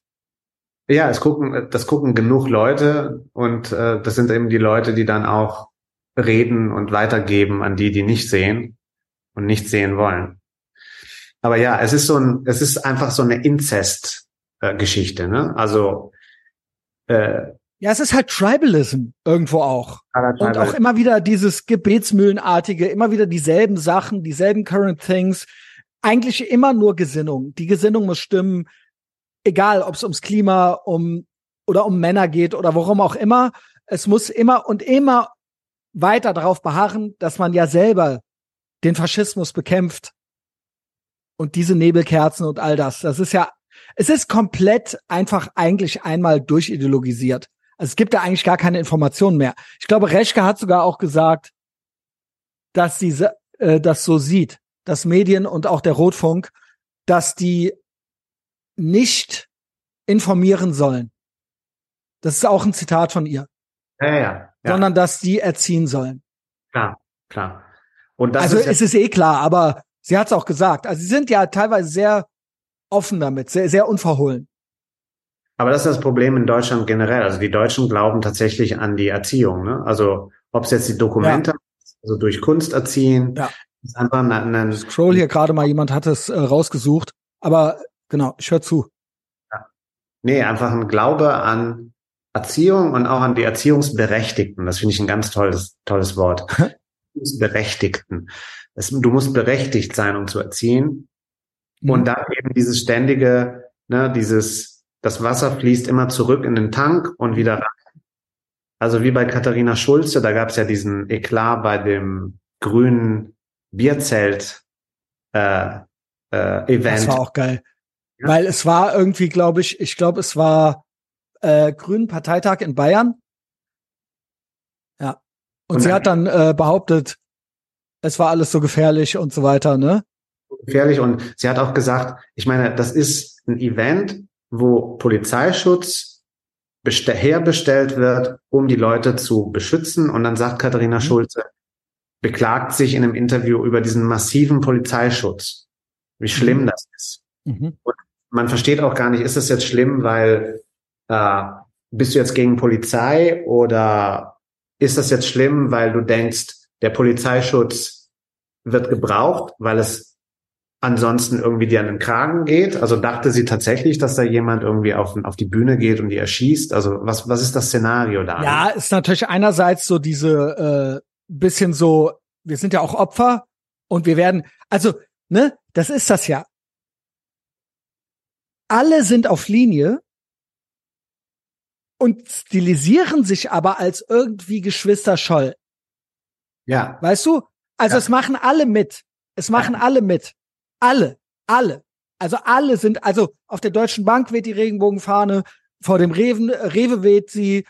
Ähm, es ist einmal Regenbogenstalinismus durch die Bank, durchgespielt. Ja. Aber gleichzeitig möchte man im Widerstand sein. Ja. Und äh, Geschwister Scholl und so weiter und so fort. So diesen Vibe haben. Und gleichzeitig braucht man auch seine seine Regenbogen-Staatsmafia. Vor der Polizei weht ja auch die Regenbogenfahne, ne? Also in Berlin und so weiter, es wurde sie gehisst. Man braucht sie, um quasi auch den eigen, eigenen Regenbogen-Stalinismus durchsetzen zu können. Aber gleichzeitig möchte man auch subversiv sein. Ja. Und äh, das ist ein einziges Dilemma. Und da stoßen die ständig an ihre Grenzen. Gleichzeitig möchte man irgendwo auch gegen Polizeigewalt und so weiter und so fort. Ne? Äh, Da auch sich von Black Lives Matter noch ein bisschen was abgucken und gleichzeitig möchte man sich irgendwo auch einen antiautoritären Anstrich geben, aber es passt überhaupt nicht, weil man durch und durch autoritär ist und Ja. auch diese ganzen Umverteilungs- und Enteignungsfantasien, die werden ja am Ende auch von dieser Exekutive durchgeführt. Egal, ob das Steuern sind oder andere Fantasien, die man hat. Wer soll das sonst machen? Außer denen mit der Pistole. Ja. Also die kommen dann, wenn du deine Umverteilung nicht zahlen möchtest, dann kommst du ja ins Gefängnis. Und das ist ein einziges Dilemma für so, ja, für so Grüne halt zum Beispiel. Ja, ja, Ja, die, die all das sein möchten. Es ist ja. auch sehr, ja, vielleicht eine sehr weibliche Denke, kindliche Denke, irgendwo so dieses alles sein wollen. Auf Italienisch gibt es ja so einen Spruch, du willst das volle Fass und die betrunkene Frau. Das finde ich immer ganz toll. Geil. Sag mal auf Italienisch. äh, vuoi la botte piena e la moglie ubriaca. Nice. Gut. Ja, oder sich mit einem Arsch auf zwei Stühle setzen wollen. Genau. Ja. Das ist schwierig. Es ist sehr schwierig. Ja. Aber ich habe jetzt gesehen, Özdemir läuft jetzt mit dem Zeppelin. Ey, das ist so geil. Das Ey, ob er wohl völkisch ist. Ob er es wohl fühlt. Das Also heißt- ist das schön. Da hast du geschrieben, das Korrektiv, ne? Die AfD als Korrektiv. ja. Weil er jetzt in, also ich habe hier so eine Collage, einmal voll in kompletter Bundeswehrmontur. ja, Und dann noch so mit dem Tiroler Hut und hier äh, so richtig komplett in Tracht und so. In Bayern einfaches am Deutschland am Enjoyen. Stolzmonat. Könnte Ja. man fast sagen. Stolzmonat-Vibes. absoluter Stolzmonat, ja. Das Aber- war- Mögen wir das irgendwie low-key oder nicht? Es ist natürlich auch, ist es gelogen oder was? Liebt er doch Deutschland? Also er ist ja so, ich finde, er ist auch so symptomatisch für einen Problemtypen, so. Der so ange, der ist eigentlich das, was wir eben gemeint hatten. Er ist so ein Typ Rowling. J.K. Rowling. Es gibt da auch noch den Boris Palmer. Es sind beides so welche, oder so ein Mansur. Ne, das sind so welche, die hier und da mal einen hellen Moment haben, aber eigentlich Teil des Problems sind, ja, weil sie dann doch irgendwie schlaue Zentristen sein wollen oder sowas. Ne? Mansur einfach, der ist einfach, der sitzt im Board von einer ganz fiesen äh, äh, Institution, die von zwei Grünen geleitet wird, äh, die aktiv daran beteiligt sind, äh, Propaganda zu machen für die Grünen mit Steuergeldern. Also die sind Ja.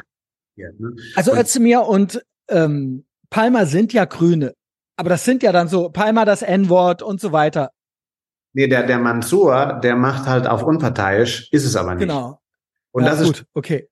Aber die beiden machen auch auf basierte Zentristen oder sowas, aber eigentlich sind sie es am Ende dann doch nicht. Sie merken, sie haben helle Momente und ich denke mir so, okay, come on, du bist fast da. Jetzt mach Schlussfolgerungen, mach mal, denk mal Sachen zu Ende, aber trauen sie sich dann doch nicht. Am Ende muss es dann doch irgendwo äh, Grün und Klima und bla, das muss dann doch irgendwie alles gemacht werden.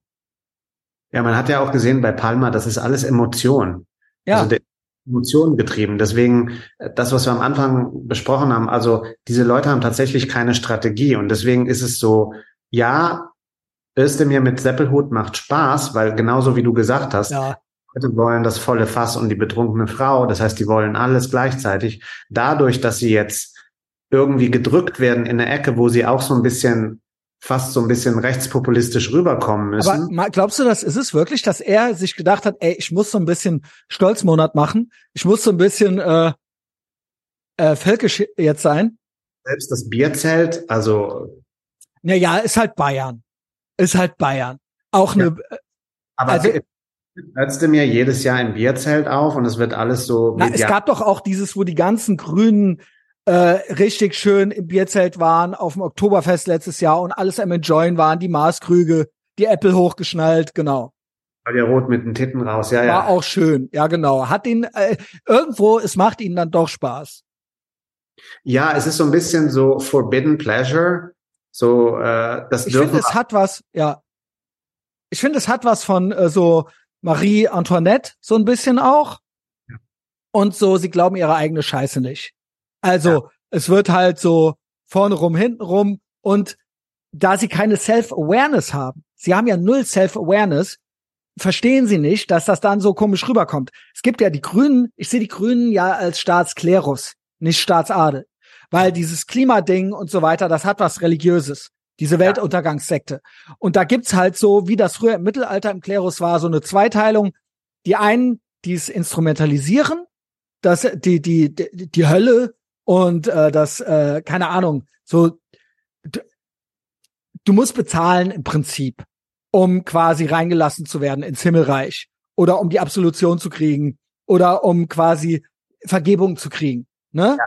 Und dann, und davon haben einige Teile des Klerus sehr gut gelebt und konnten ihre eigenen Regeln machen. Und dann gab's aber auch so arme Mönche, so Bettelmönche, die die Scheiße wirklich geglaubt haben. Und das ist dann so eine Claudia Hermann oder wie die heißt. So praktischer Kurzhaarschnitt, grau im Gesicht, graue Haare und die dann sagt, so Kapitalismus muss weg, das geht ja alles gar nicht. Und dann werden wir alle, es wird Not und Elend werden, aber nur so können wir die Welt retten, die ihre eigene Scheiße wirklich selber glauben. Aber dann hast du halt so die Dicken, die, ne, die ähm, Ricarda Langweilig und hier die Claudia Roth und so weiter, so denen es gut schmeckt, die dann doch ihre Brezel und ihr Maßbier ja, enjoyen. Ne? Ja, Nils freut sich. Ja, NBD. Was sagst du für, zu meiner Analyse? Kann ich nur Die sagen. haben schon öfter gebracht, aber keiner hat sie so richtig gefühlt mit diesem Staatsklerus. Äh, total, total Staatsklerus. Äh, da brauchen wir dann jetzt wieder eine Reformation wahrscheinlich. Aber halt auch gar keine Self-Awareness. So beim, beim Schlemmen und beim Prassen so beobachtet und wir einfachen Leute, wir sehen das und denken uns so, ey, merkt ihr es noch? Aber sie merken es nicht. Es ist so, yo, was denn? Ja, ich meine, ist Spaß, ist doch nur Spaß, ne? Ist doch nur für die Kamera. Ja, auch hingeflogen wahrscheinlich und so weiter. Also, yo, was soll's? Aber trotzdem, ihr müsst aufpassen mit dem Klima. Natürlich. Entbehrungen, Entbehrungen müssen sein. Heißester Juli seit ja, seit 120.000 Jahren. Äh, also eine Sache, weil du mich ja gefragt hast, denkst du, dass der, dass der Seppelhut beim Özdemir jetzt weil dieses Foto war ja schon eigentlich glorreich, wo er da auf der, mit dem Wanderstock und so weiter. Weil er auch so traurig guckt. Also ja. die aufgesetzt haben und gesagt. Es hat was von Romantik, äh, so Epoche der Romantik, so Caspar David Friedrich äh, äh, Foto oder so, äh, äh, Bild, weißt du? Aber so ein, so ein, so ein minder, minderwertigerer Künstler wahrscheinlich. Aber ähm, ja, wie der über diese Brücke, die die ganz eindeutig gerade gebaut wurde, geht. Also so gebückt und so ein bisschen so, ich muss das jetzt machen. Aber ich denke, ein Signal, dass es tatsächlich, dass diese Leute jetzt tatsächlich Getriebene sind, ist äh, Nancy Faeser. Und da gibt's ja diesen yes. Meme der Woche.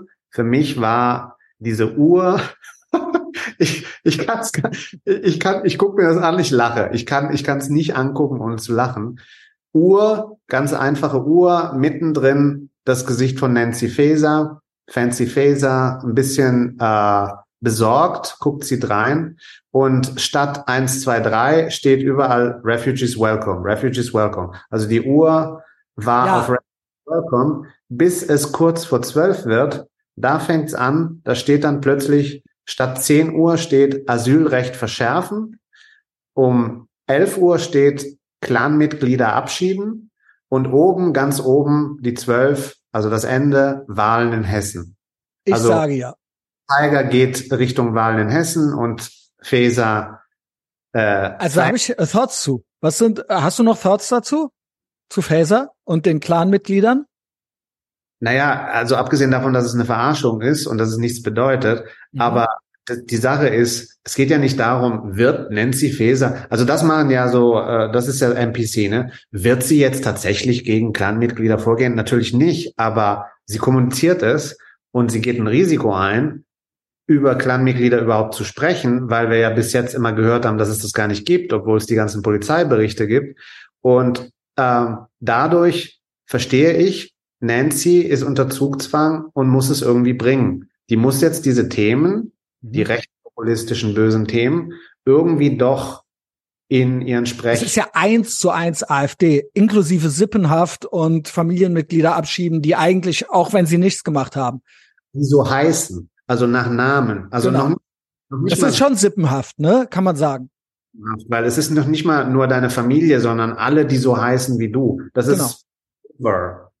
Genau. Also das ist Endlevel Law and Order AfD-Sprech. Ja. Ja. Ja, äh, enjoyst du das?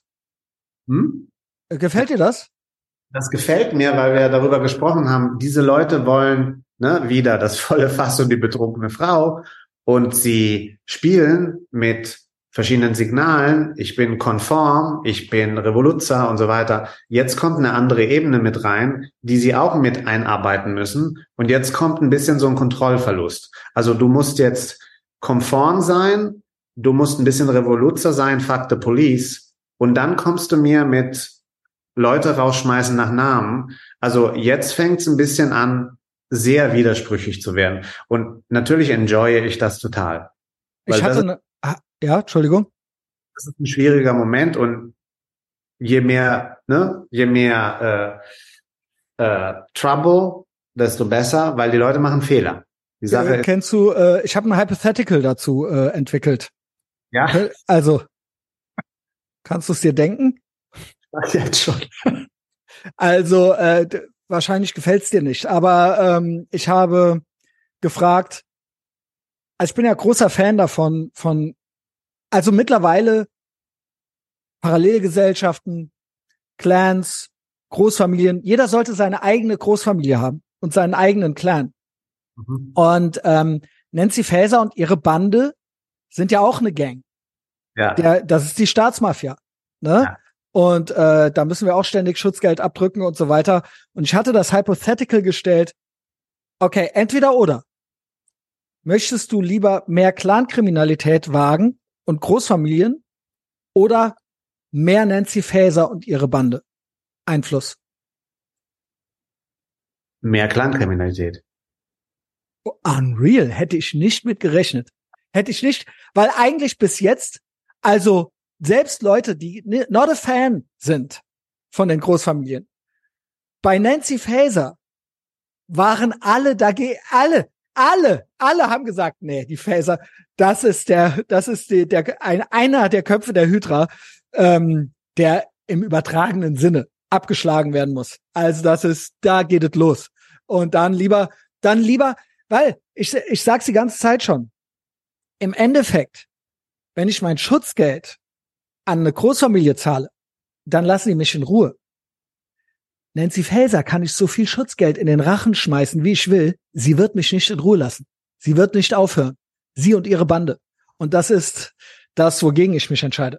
Ich bin staatsdelegitimierend. Naja, mehr Clankriminalität. Ich sage mehr Clankriminalität, weil dadurch natürlich was sichtbar wird. Und äh, wenn ich aber Nancy Faeser, mehr Nancy Faeser habe, dann wird gar nichts sichtbar. Ja, und sie ist the worst, wirklich. Also nicht, also sie ist ja nur eine Symbolfigur. Aber das, wofür sie steht und das, was sie vorantreibt und ihre Behörde, ist ja eigentlich, auch wenn sie jetzt diese zwei hellen Momente kurz hatte, aber äh, das ist ja. Das ist eine Ideologin. Ja, genau. Ideologin, das ist eine Strategin. Eine schlechte. Und sie hat, sie hat unendliche Ressourcen hinter sich und deswegen, das gilt es schon zu bekämpfen oder da Widerstand oder ja, ja wie, wie drüber zu sprechen. Ferda Attermann, also Ferda Attermann. Genau. genau. Das ist keine keine Reschke. Genau. Ferda Attermann ist richtig gefährlich. Ja, wobei die alle für mich in eine in ein die gehören alle zum Staat für mich. Die gehören alle in diesen Regenbogen-Stalinismus mit rein. Reschke ist hier halt eben ein anderer Arm. Ne, das ist der Rotfunk, das ist halt eben das Propagandaministerium dann oder wie man es auch immer nennen will. Äh, das ist ein Arm dieser dieses ganzen Konstrukts. Ja, aber das ist eine Vollstreckerin und ja. und äh, ja. und Nick? okay. Die sind die Strategen, das sind die Chefstrategen. Also äh, ganz gefährliche Frau. Mhm. Faser ist eine ganz gefährliche Frau. Bei Faser, also als die One Love Armbinde, als sie damit da rumsprang in Katar, mhm. da war ich endgültig. Da war ich endgültig sold. Da habe ich endgültig gesagt, ey, nee, ich bin auf der Seite von Katar. Die haben sich was dabei gedacht, dass so eine Hexe hier nicht reinkommt mit irgendeiner so Re äh, Regenbogenbinde oder irgendwas. Ich da war war endgültig. Ich hatte es vorher schon drin so Freiheit. Also ich habe vorher immer gefragt Scharia oder China. Was wollt ihr? Ne? Und äh, ich war immer schon auf der Seite von der Scharia. Aber da hat mich der Westen komplett verloren. Als die mit ihren Fleischwurstarmen und der One Love Armbinde da rumkokettiert hat. Ja. Game over. Ich bin jetzt, äh, es ist jetzt, ja, we share the same enemy, nämlich Nancy Faeser. Faeser raus. Faeser raus, genau. Äh, NBD. Ich hab noch was Popkultur mit dir vor. Mhm. Vielleicht so zum Ende. Eigentlich wollte ich damit einsteigen. William Friedkin. Er ist tot. Traurig. Du warst auch Fan, sag ich. Ja. Ja, was sind so deine Gedanken zu diesem? Äh ja, ist einfach so eine Figur, die die nicht mehr, die nicht mehr möglich ist, weil das einfach jemand ist, der tatsächlich frei experimentiert hat und Dinge gemacht hat, die die nicht festzulegen sind. Ne? Also er hat über schwulen Sex Filme mhm. gemacht. Wie findest du den Film Cruising mit Al Pacino? Early 80s, ne? 81, 80. New York. Mein, ja, ist nicht mein Lieblingsfilm von ihm, aber ist ein, ein, toller Film. Also mein, mein Lieblingsfilm von, von Friedkin ist French Connection. Mhm. Das ist einer der besten Filme überhaupt, ever.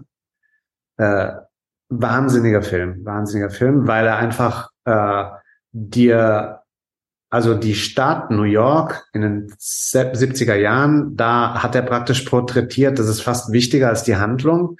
Mhm diese, diese, diese Porträtierung von der Stadt äh, gibt dir, gibt dir dir das Gefühl, dass da irgendwie, dass es keine Guten und Bösen gibt, äh, dass da eigentlich alles äh, irgendwie, es gibt nicht äh, Detektive und Diebe und so weiter, sondern es gibt einfach Leute, die gewisse Positionen einnehmen und die Beefs haben miteinander und die nicht ganz koscher sind und die auf beiden Seiten Methoden benutzen, die nicht sauber sind. Und in diesem seedy New York der 70s äh, gibt dir das ein Gefühl für eine ganze Epoche. Also das ist ein unglaublicher Film, den kann ich jedem empfehlen. Da gibt es auch eine Fortsetzung, ja. Beste, also nee, es gibt die beste Verfolgung meiner Meinung nach mhm. im Auto, äh, in der Friedkin äh, Gene Hackman hat fahren lassen in diesem Auto und die haben halt wirklich riskiert, dass ein paar Leute umgefahren haben. Mhm das waren halt noch Zeiten, wo man Filme gedreht hat mitten in der Straße. Und die haben ja den Leuten nicht gesagt, hier wird ein Film gedreht, sondern sie sind einfach mit einer Cadillac irgendwie mit 150 da durchgefahren. Und du merkst das im Film. Also du merkst, dass diese Szene nicht gestellt ist. Und, mhm. und das war halt, also Friedkin war jemand, der war komplett kompromisslos. Äh, und auch überhaupt nicht, also keiner Ideologie verhaftet, sondern einfach jemand, der Filme machen wollte und der alles probiert hat, was ihm Spaß machte. Also ein total freier Geist. Ja, das war ja das Hollywood der 70er Jahre. Da gab es ja dann einige Regisseure. Das Studiosystem war so ein bisschen überholt und diese Studioproduktion und man ging dann wirklich an diese Orte und drehte das dort. Ja, Scorsese ist ja auch so einer, gibt noch mehr, ne? Ähm, diese neue Welle an äh, so jungen Regisseuren, die da so Autorenkino auch betrieben haben, ne? Und das äh, war schon sehr, also sagen wir mal so, die Kinder davon oder auch diese Leute teilweise sind jetzt irgendwann auch einmal teilweise, also es war damals nicht so politisch. Oder beziehungsweise vielleicht war es politisch, aber es war noch nicht, es waren noch nicht alle Institutionen in progressiver Hand oder wie man es auch immer nennen will. Oder es spielte nicht vordergründig so eine Rolle. Und das war sehr erfrischend. Auch wenn diese Leute heute teilweise, also ein Robert De Niro, muss man ja nicht mehr ins Mikro lassen. So, da kommt ja nur noch Scheiße raus. Aber aber Schauspieler sind auch für mich. Aber Al Pacino und so weiter, diese Leute damals, das waren ja damals auch Leute, die diese Rollen dann gespielt haben in diesen Filmen. Und das war auch alles sehr erfrischend. Ja, wobei Schauspieler sind ja immer so, Schauspieler brauchen halt einen guten Regisseur, ne? Also die, die meisten Schauspieler sollten eigentlich gar nicht den Mund aufmachen. Ähm, es, gibt, es gibt ein paar gute, es gibt Denzel Washington zum Beispiel, Morgan Friedman. Mhm. Das sind ähm, also wenn du die hörst, wenn du Interviews mit denen hörst, dann weißt du, das sind Leute, ja. die, die haben überhaupt kein Problem, ja. Also die sind richtig based. Mhm. Und äh, ja, De Niro hat halt, De Niro ist einfach. Ja, aber das sind ja äh, De Niro und Pacino habe ich jetzt genannt, weil die ja in diesen Filmen damals mitgespielt ja. haben, in diesen 70er Jahren dann da auch. Man kannte sie eigentlich nicht. Und die sind dann da auf einmal in Filmen von Coppola, Friedkin, Scorsese und so weiter aufgetreten, alles auch Regisseure, die es vorher ja nicht gab. Also die ja jetzt nicht diese klassische Studiokarriere hinter sich hatten, ne? Und ja, das war alles damals sehr, und es gab nicht diese, es gab das Woke nicht. Also, es war eine ja. schöne Zeit. Ja, du konntest, du konntest auch Filme machen mit wenig Budget, das kriegst du heute nicht mehr hin, obwohl eigentlich die Digitalisierung dir das erlaubt, aber es ist nicht mehr möglich, diese Qualität herzustellen äh, ohne viel Geld. Und du hast auch, du hast einfach nicht die Leute, die willens sind, alles aufzugeben, um diesen Film zu drehen. Ne? Leute, die einfach mhm. überhaupt nicht bezahlt wurden, die da im Regen gestanden sind, im Schnee oder irgendwas. Mhm. Du, kriegst die Leute nicht mehr ran, weil einfach der Hunger und die, die Passion nicht da ist für dieses, für, für dieses Geschäft, ne? also für diese Kunst. Ähm, du kannst keinen mehr begeistern. Und, ähm, und du hast nicht mehr so Leute, die einfach gemacht haben, äh, weil es so eine gewisse Innocence gab. Ich meine, dasselbe ist ja in der Musik passiert. Also du kannst ja nicht irgendwie äh, so ein Morrissey kriegst du halt nicht mehr zusammen, ne? Also das kannst du auch nicht irgendwie produzieren künstlich. Also das sind einfach Persönlichkeiten, die kommen aus dem Nix äh, und die haben einfach äh, ohne drüber nachzudenken, wie das jetzt ankommt, einfach geschrieben und Musik geschrieben und probiert und, und Sachen gemacht, die, die überhaupt keinem Standard entsprachen. Und du hast heute nur noch ein Denken in Standards. Was machst du? Was machst du für eine Art von Musik? Ne? Also es geht das immer. Es ist ja auch alles Mashup Culture. Also es gibt es gibt ja nichts Neues mehr in dem Sinne. Wenig.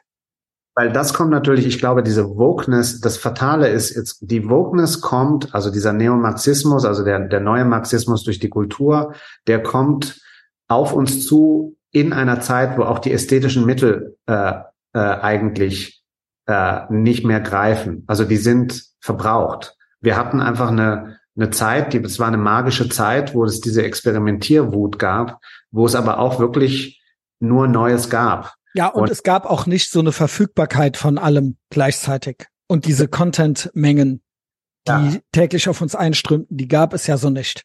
Das heißt, ja. man konnte Sachen ausprobieren und auch wirken lassen.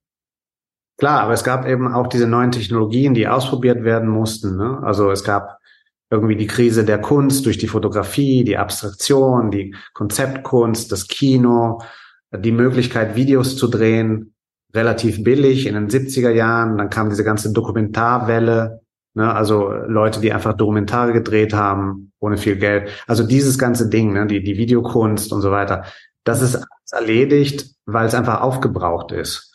Und du kannst über visuelles und ästhetisches nicht mehr das kannst du nicht mehr ausreizen. Also es muss eigentlich woanders hingehen.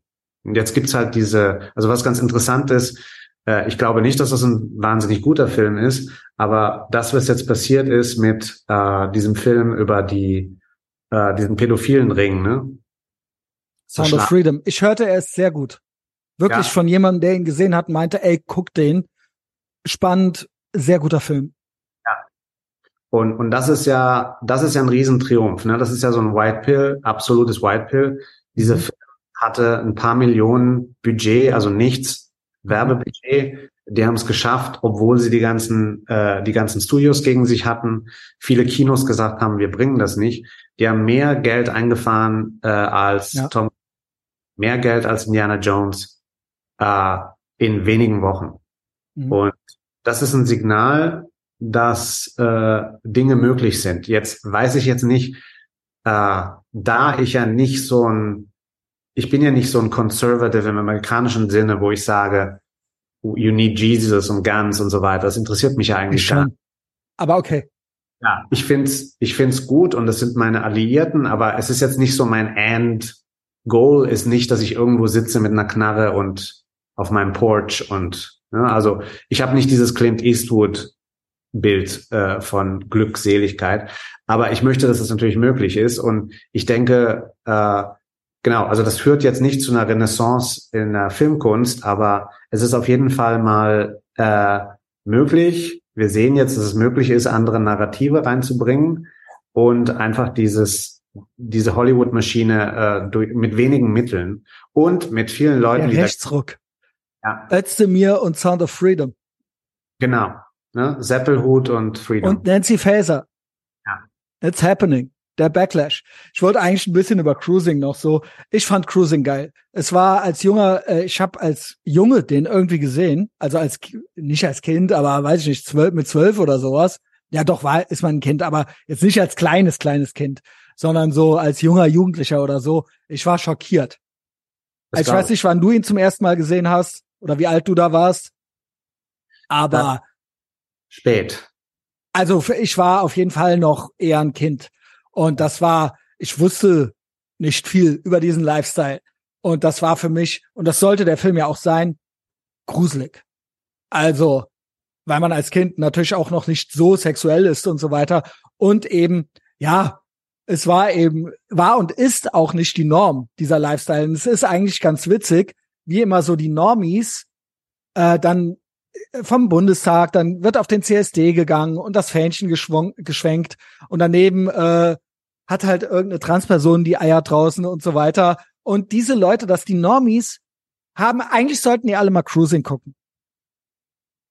Sie haben, sie benutzen ja das ganze Regenbogen-Ding so als ihr ideologisches Ding, aber sie interessieren sich ja nicht wirklich für Schwule. Das ist ja eine einzige, ein einziges Instrument. Also, mal abgesehen davon, dass die Fahne das eh gar nicht mehr bedeutet, wenn die da irgendwo weht, bedeutet ja alles und nichts. Ähm, ich merke immer wieder, dass Normis überhaupt gar nicht wissen, was Schwule so machen. Also ich verallgemeinere jetzt, Nils, ne? Aber du weißt, worauf ich hinaus will. Sie haben von diesem Lifestyle gar keine Ahnung. Natürlich gibt's mittlerweile da ein breites Spektrum, aber Cruising ist so, auch das gibt es noch. Und ähm, damals war das wahrscheinlich irgendwie nur so, weil es ja im Verborgenen ein wenig stattfand.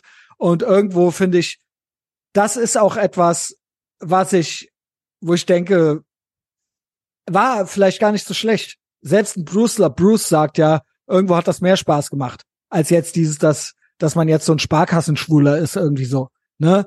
Und dass man irgendwie eine Counterculture war und so weiter. Und dass man sag, gesagt hat, okay, es gibt ein anständiges Verhalten vorne rum.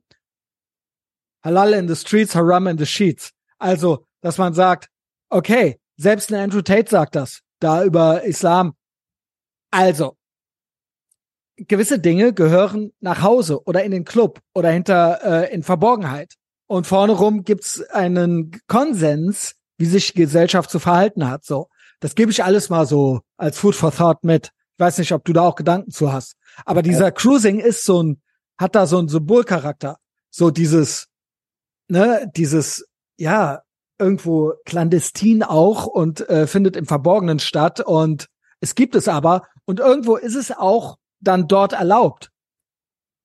Ja, das, das, das fällt genau, das ist genau dasselbe Thema, was wir gerade besprochen haben. Also genauso wie, wie du eine Punk-Szene hast, die einfach ja. nicht äh, oder ein Morrissey hast, der einfach aus einer gewissen, aus einem ges gesellschaftlichen Kontext kommt oder auch aus einer, also diese Verbindung von Working Class und dann trotzdem Romane lesen, ne?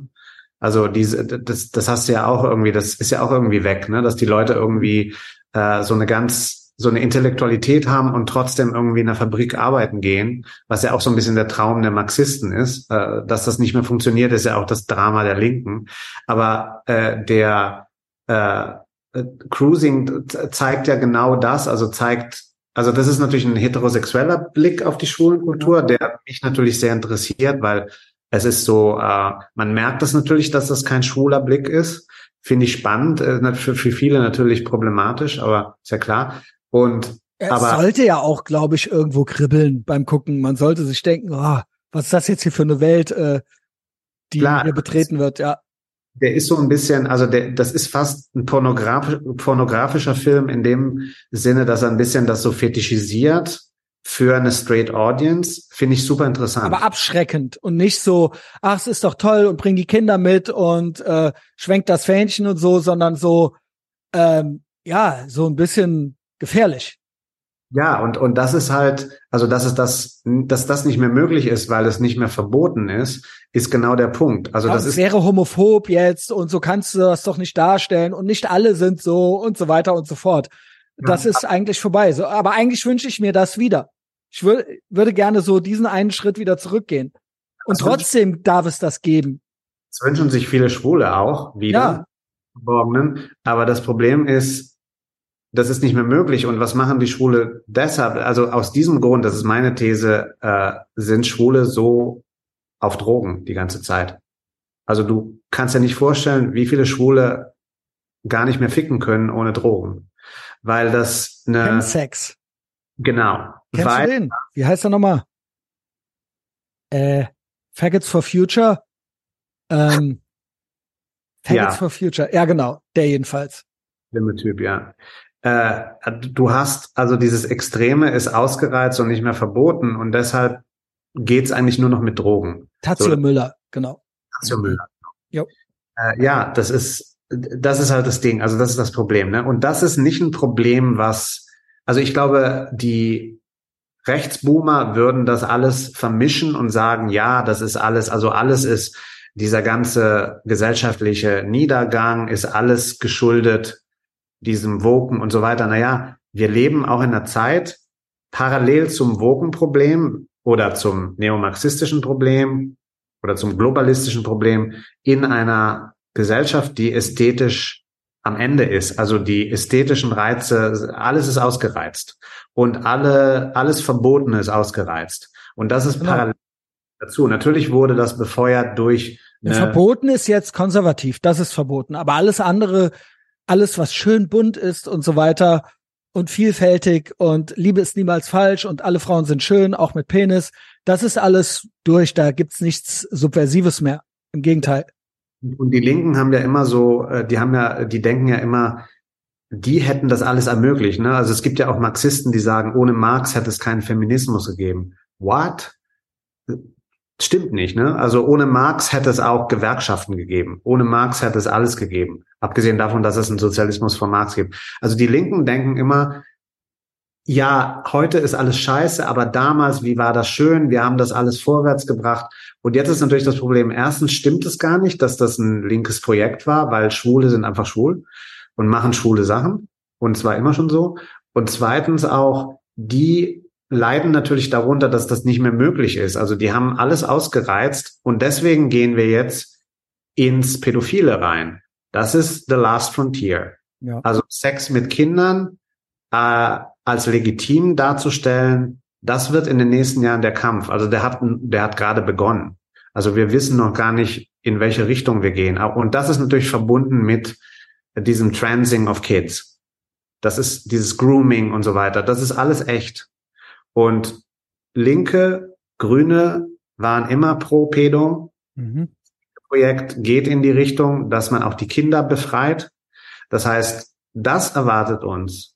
ganz massiv. Und es hat eine eben auch eine diese stalinistische Komponente, dieses den neuen Menschen erschaffen. Ja, klar. Ne? Und, und, auch die Zerstörung der Familie und ja. so weiter. Und im, im Prinzip am Ende wieder Kampf gegen Männer, Kampf gegen Frauen, Kampf gegen die Familie, der neue Mensch. Ja. Und dadurch, dass wir, dass sie die Arbeits Arbeiterklasse nicht mehr rankriegen, gehen sie jetzt an die Kinder ran. Wie jeder Despot, wie jeder Faschismus, wie jeder Totalitarismus immer gemacht hat, ist immer an die Kinder ran, aus den Familien rausreißen und groomen. Ich also das ist immer dasselbe. Guck ja gerne Gavin McGinnis. Der hatte gestern oder vorgestern die Theorie, äh, dass ihr Gays auf uns sauer seid, weil wir euch angefangen haben zu akzeptieren. Und dass deswegen immer weiter rumgereizt wurde. Nee, dann haben wir jetzt noch was anderes und jetzt, also es ist nie, es war immer so ein bisschen, es hatte immer so, er meinte so, ähm, die Gay Community, es war immer Teil dessen auch so ein bisschen die Normies zu ärgern und zu reizen. Ja. Das ist ein, eine Komponente und dass die Gays uns das nicht verziehen haben, dass wir sie jetzt akzeptieren. Und ja. dass dann dadurch immer weiter rumgereizt und noch eine Schippe draufgepackt wurde und äh, also quasi patzig schon. Ja, klar. Ich meine, es gibt ja auch viele Schwule, die sind, äh, die, die gegen die äh, Gay Marriage sind, ne? Also. Ach so, ja, das wäre ja dann. Weil das ist die andere. Akzeptieren, andererseits assimilieren und so weiter. Aber auch eben dieses mit den Pronomen und hier und trans und bla. Du sagst ja, es hat nichts miteinander zu tun, aber es gibt auch viele, es gibt auch einige Transpersonen, die sich als das deklarieren, die eindeutig einfach gay sind. Und ja, aber, einfach sich. Ja, aber trans ist ja die Zerstörung. ja, ja, genau. Genau, aber es ist auch äh, ein Austesten von Grenzen und uns auf die Eier gehen. Diese Klar, Komponente gibt es ja. Das Problem ist, damals gab es diese Komponente, okay, wir waren tatsächlich oppressed, objektiv. Äh, wir mussten uns befreien. Wir hatten Spaß an dem, was wir gemacht haben. Ich, ich benutze jetzt das Wir im Sinn, in so einem universellen. Ja. Und dann kam noch dazu der Thrill, die Gesellschaft zu schocken. Mhm. Aber die, was die heute haben, ist nur noch der Thrill, die Gesellschaft zu schocken. Die haben keinen Spaß. Und es funktioniert nicht, weil die Gesellschaft nachgibt. Die Gesellschaft ja. reagiert nicht geschockt, sondern die Gesellschaft reagiert wie bei des Kaisers neue Kleider. Tief drin sind sie vielleicht geschockt, aber keiner traut es sich mehr zu zeigen, weil alle möchten, die Gesinnung muss stimmen. Und die Gesinnung ist, überall weht dieses Fähnchen. Ja. Am Bundestag, am Weißen Haus und, und, und. Da sogar die Transflagge, aber da ist ja Regenbogen mit drin. Und das ist es. Und diese Leute haben keinen Spaß. Und diese Leute haben keinen Sex. Und wenn sie Sex haben, dann ist es in einer polyamorösen WG mit Dienstplan, wer mit wem wann. That's it. Aber es gibt noch, apropos Friedkin, es gibt noch einen super guten. Exorzist, ne? Exorcist natürlich, aber es gibt diesen Film The Boys in the Band, der ist von 1970. Okay, Geheimtipp. Kennt man nicht so, ist ein schwieriger Film, aber es ist auch so ein Film, das ist ein Film über Schwule. Das ist wie so ein Kammerspiel. Es sind, glaube ich, fünf oder sechs Männer, alle älter, die eine Geburtstagsparty veranstalten. Und am Anfang in New York, in so einem Penthouse, so Upper Middle Class. Und das sind so verschiedene schwule Typen. Mhm. Also äh, der, der Ex gut aussehende, der, der nie gut ausgesehen hat und so weiter. Also verschiedene Typen. Der, der so ein bisschen im Closet war immer. Und die laden sich dann so einen Stripper ein. So eine, ist so ein richtig trauriger Film, der immer gemeiner wird und immer zynischer. Und am Ende sind diese Leute so verstritten und hassen sich so sehr. Also dieser Film ist der böse, einer okay. der böse, Super Film. Okay, Geheimtipp jetzt zum Ende. Ey, Nils, ich muss ultra pissen und äh, ich muss noch ähm, Essen besorgen. Ich muss noch zu Big Mike fahren für die Patreon-Folge. Das hier ja. war jetzt mal wieder so eine. Also der Spagat zwischen Patreon und hier wird immer größer. Also danke dafür. Patreon, da wird's schön asozial und intim und äh, da gibt's auch äh, was für nicht so schlaue Menschen wie den NBD.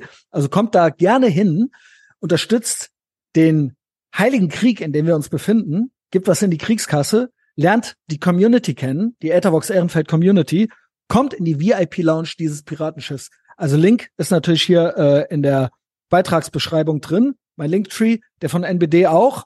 Ähm, NBD auch immer schön am Shit posten. Twitter, Facebook. Bei mir äh, auch sehr viel Twitter, Shitposting. Die Normies überfordern, zum Wein bringen. Und dann natürlich äh, auch immer noch Insta-Stories. Telegram habe ich jetzt über 1000 Leute drin. Im Telegram-Channel. Verschwörungstheorien, Dankest Memes, you name it. Aber Patreon ganz wichtig und ansonsten kostenloses Abo gibt es, äh, könnt ihr machen bei Spotify und Apple Podcasts. NBD. Äh, ja, es ist Mittwoch, meine Kerle. Schön, dass du da warst. Anfang Oktober bin ich, by the way, in Berlin. Da sehen wir uns, ne? Ja, absolut. Bis später.